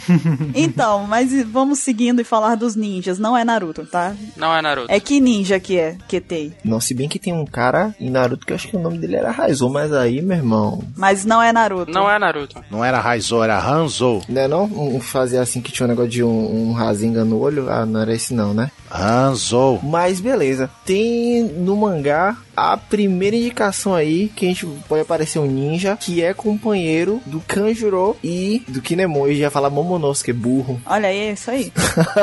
E todo mundo fica impressionado. A Robin já ficou impressionada antes, então ela se poupou deste momento. Na É, Robin sem graça nesse momento. Não, ela na verdade, todo mundo tá interpretando errado. Ela não teve reação a esse tanto positivo quanto negativo, porque ela tava assustada com outra coisa. Ah, eu acho que ela nem deu bola. Eu acho que ela nem deu bola. Não, ela tava de costa. E ela, tipo, o quê? Aí mostra a cena ela com a cara coradinha ainda com o Ah, dragão mas tem uma gotinha lá no balão. e ela com cara de assustada. Não, É, eu acho que ela não ligou. Pra mim, ela cagou que nem quando ela vê o Frank Shogun lá. Ela caga pra informação, assim. É. Mas enfim, o que, que vocês acham que o Raizou vai ser? Tipo, ele vai ser uma versão, tipo, por falta de melhores palavras, escrota de um ninja, igual foi o Kinemon, que é uma versão zoada de um samurai. Eu já tô com os pés no chão. Não, eu acho que tá na hora de, de Oda mostrar um- uma parada assim fodona, né, velho? Eu acho, ou ele vai ser zoado, como os outros dois são, Ou ele vai ser muito louco. Nossa, abrangeu 100% das oportunidades. ou vai ser homenagem pro Naruto. Eu acho que pode ser uma trollagem do Oda. Porque, assim, quando ele falou do Kanjuro, eu tenho certeza que ele imaginou que todo mundo ia pensar que era um personagem muito. de aparência muito louca. Tipo, deve ser um samurai pica das galáxias. O cara deve ser foda. Uhum. Você viu lá, realidade, não era. Aí você pega e ele. O que, que você tá agora esperando? Nada. Porque depois disso você não espera nada. Aí o Oda pega e faz o quê? Bota um cara massa. Eu também acho que vai ser massa o Raizou. Ele fica só brincando com seu sentimento. Porque o Oda é assim, cara. O Oda é sentimento com ele. Assim, sem dúvida que o Raizou não vai ser, tipo, um samurai matador, evil e tal, assim, loucão. Não, não. Ele vai ser laranja, vocês vão ver. Ele vai seguir, assim, a, a temática de One Piece, né? Que é uma temática mais zoadinha. Uhum. Mas ele não vai ser completamente zoado como é o Kinemon. Kinemon não, Kanjuro. Os dois, os dois, na verdade, né? Os dois são bem. Os dois são zoados. É. Assim, ele com toda certeza vai estar mais próximo do Kinemon do que do Kanjuro. Uhum. Porque o Kanjuro é 100% zoado, né? É a vovó Mafalda do One Piece. É. Agora Você fez uma referência que 70% dos ouvintes não vai saber o que, que é. Ô, louco. Google tá aí pra isso. Se você entendeu, sem ter que pesquisar no Google, você comenta lá e coloca assim: Eu te entendi, Mr. 27. pra ele se sentir mais querido, mais acolhido, enfim. Agora eu quero deixar pra vocês uma pergunta aqui, que foi a pergunta que encerrou o capítulo da semana, na verdade, né? Todo mundo ficou com essa dúvida e tá esperando o próximo pra saber o que que tá acontecendo, né? Uhum. Afinal de contas, o que que vocês acham que tá caindo em cima do Luffy e companhia lá? Eu tô com 27. Cocô. Cocô, Não, não tô mais com 27. nunca diga que você tá com ele antes de ouvir a opinião dele. não foi essa a tua resposta quando a gente tava editando um mangá. Não foi. Tu me falou que era o Viper. Viper? Que vai, velho. Não, tu falou que era o equivalente do Viper, porque Ah, um cara. Poderia ser um Mink, isso. O Mink mais guerreiro de todos. Quando a gente tava editando o mangá, tu me falou quando eles sobem na Ilha dos Céus, em Skypiea, eles são encontrados na hora por um guerreiro lá, que não- a gente descobre que é o Viper, que vem barrar eles. Uhum. E tu me falou que seria o equivalente a isso. Seria algum guerreiro lá, mink ou não, tanto faz, que viria barrar a entrada deles na ilha. E eu tô com essa ideia agora. Não tô com a ideia do cocô. Essa, essa, vo- essa aí tu já tá trilhando um caminho que eu não posso te seguir. Ah, o Ruff não pergunta se todo personagem caga, ele já vai chegar com a resposta. Né? Ele já vai saber que o elefante caga, né? Não, eu não quero essa imagem mental na minha cabeça, eu não preciso. Já pensou se for o cocô do elefante, cara? O Zoro vai cortar. Ai, vai ser muito esquisito. Então, e o que, que vocês acham, assim, que tem? Rapaz, eu acho que poderia ser aquela cachorrinha que apareceu. Porque aí já fazia o quê, ó? Eu sei que não vai acontecer, mas tipo, seria um link bom. Já cai a cachorra, aí na- já aparece Nami Sandy, pronto. Já juntou o bando todo, já começa todo mundo junto. Ela já entra no bando, né? Aquela que apareceu meio escondida, tal, atrás da árvore, que tinha um focinho de bicho, poderia ser uma raposa, né? Poderia. A fuinha. A fuinha, olha só. Caía ela. Por que, que ela não poderia ser o Raizou? Porque é um samurai, não uma samuraia. E você, Ansem, o que, que você acha? Então, eu vou, vou fazer um chute aqui, que vocês vão, a princípio não vão achar que eu tô maluco, e provavelmente eu vou estar, mas eu acho que é o Caesar Claw fugindo do Sanji e companhia. Tipo, ele consegue se desvencilhar deles, eu escapei! Ah, mas ele voa. Ele tacar o gema, eu tô, escapei, agora eu vou descer e vou embora, não sei o que, vou cair, eu vou roubar o navio de vocês. Aí ele pula e tá caindo, aí pum, aí cai na- no colo do Luffy, assim, tipo, opa, Ah, seria engraçado. me fudi. Ansem, eu fico com a sua. Seria bom, seria muito bom isso. Seria engraçado. Daí o cocô cai em cima dele e ia ser mais engraçado. Não, eu concordo com o Ansem. Essa ia ser a cara do Oda. Isso acontecer é a cara do Oda. Se o Oda realmente terminar um capítulo com um cocô caindo do céu, eu vou ficar muito puto com o Oda. É o Gedatsu, pronto. Pode ser, pode ser o Kaido também. É o Kaido pulando de cima do elefante. É o Barba Júnior. Todo mundo deu essas dicas, né? É, teve gente achando que era ele. Mas por que ele estaria caindo é meio complicado. Drogas. Ok, eu, pre- eu gostei da do Ansem. Eu concordo com ele, vou ficar com a dele. Porque eu não tenho teoria própria. Você não quer ficar com o cocô? Eu só pego carona na cauda do cometa só. Pela Via Láctea, estrada tão bonita. Exatamente. E esse daqui foi o nosso Off Cash Packs. Agora sim, de verdade, o cash acabou, tá? Podem confiar na gente. Dessa vez acabou, não tem mais nenhuma pegadinha, nem nada do tipo. Esperem 5 minutos pra você ver. Yeah, yeah. Coitado, né? Algumas pessoas devem ter acreditado que acabou e não estão escutando isso. Inclusive, como o Baruque. Baruque não está aqui, vocês perceberam? A gente falou tchau, o Baruque desligou, foi embora. É, Aí ele foi embora. parou que foi embora. Foi embora, a gente vai avisar ele depois, sabe? Que a gente engana pra caramba também. A gente, na moral, somos grandes atores. A gente, a gente é terrível, que tem. A gente é terrível, a gente é miserável. Trolladores. A gente é perigoso. Agora, de verdade, a gente vai se despedindo. Esperamos que vocês tenham gostado do Opex Cash e deste extra que a gente gravou. E até na semana que vem com o Opex Cash normal, a gente promete. Tchau de novo. Bye! Tchau! Falou outra vez. Será que é tchau mesmo? Tchau! Isso é um déjà vu.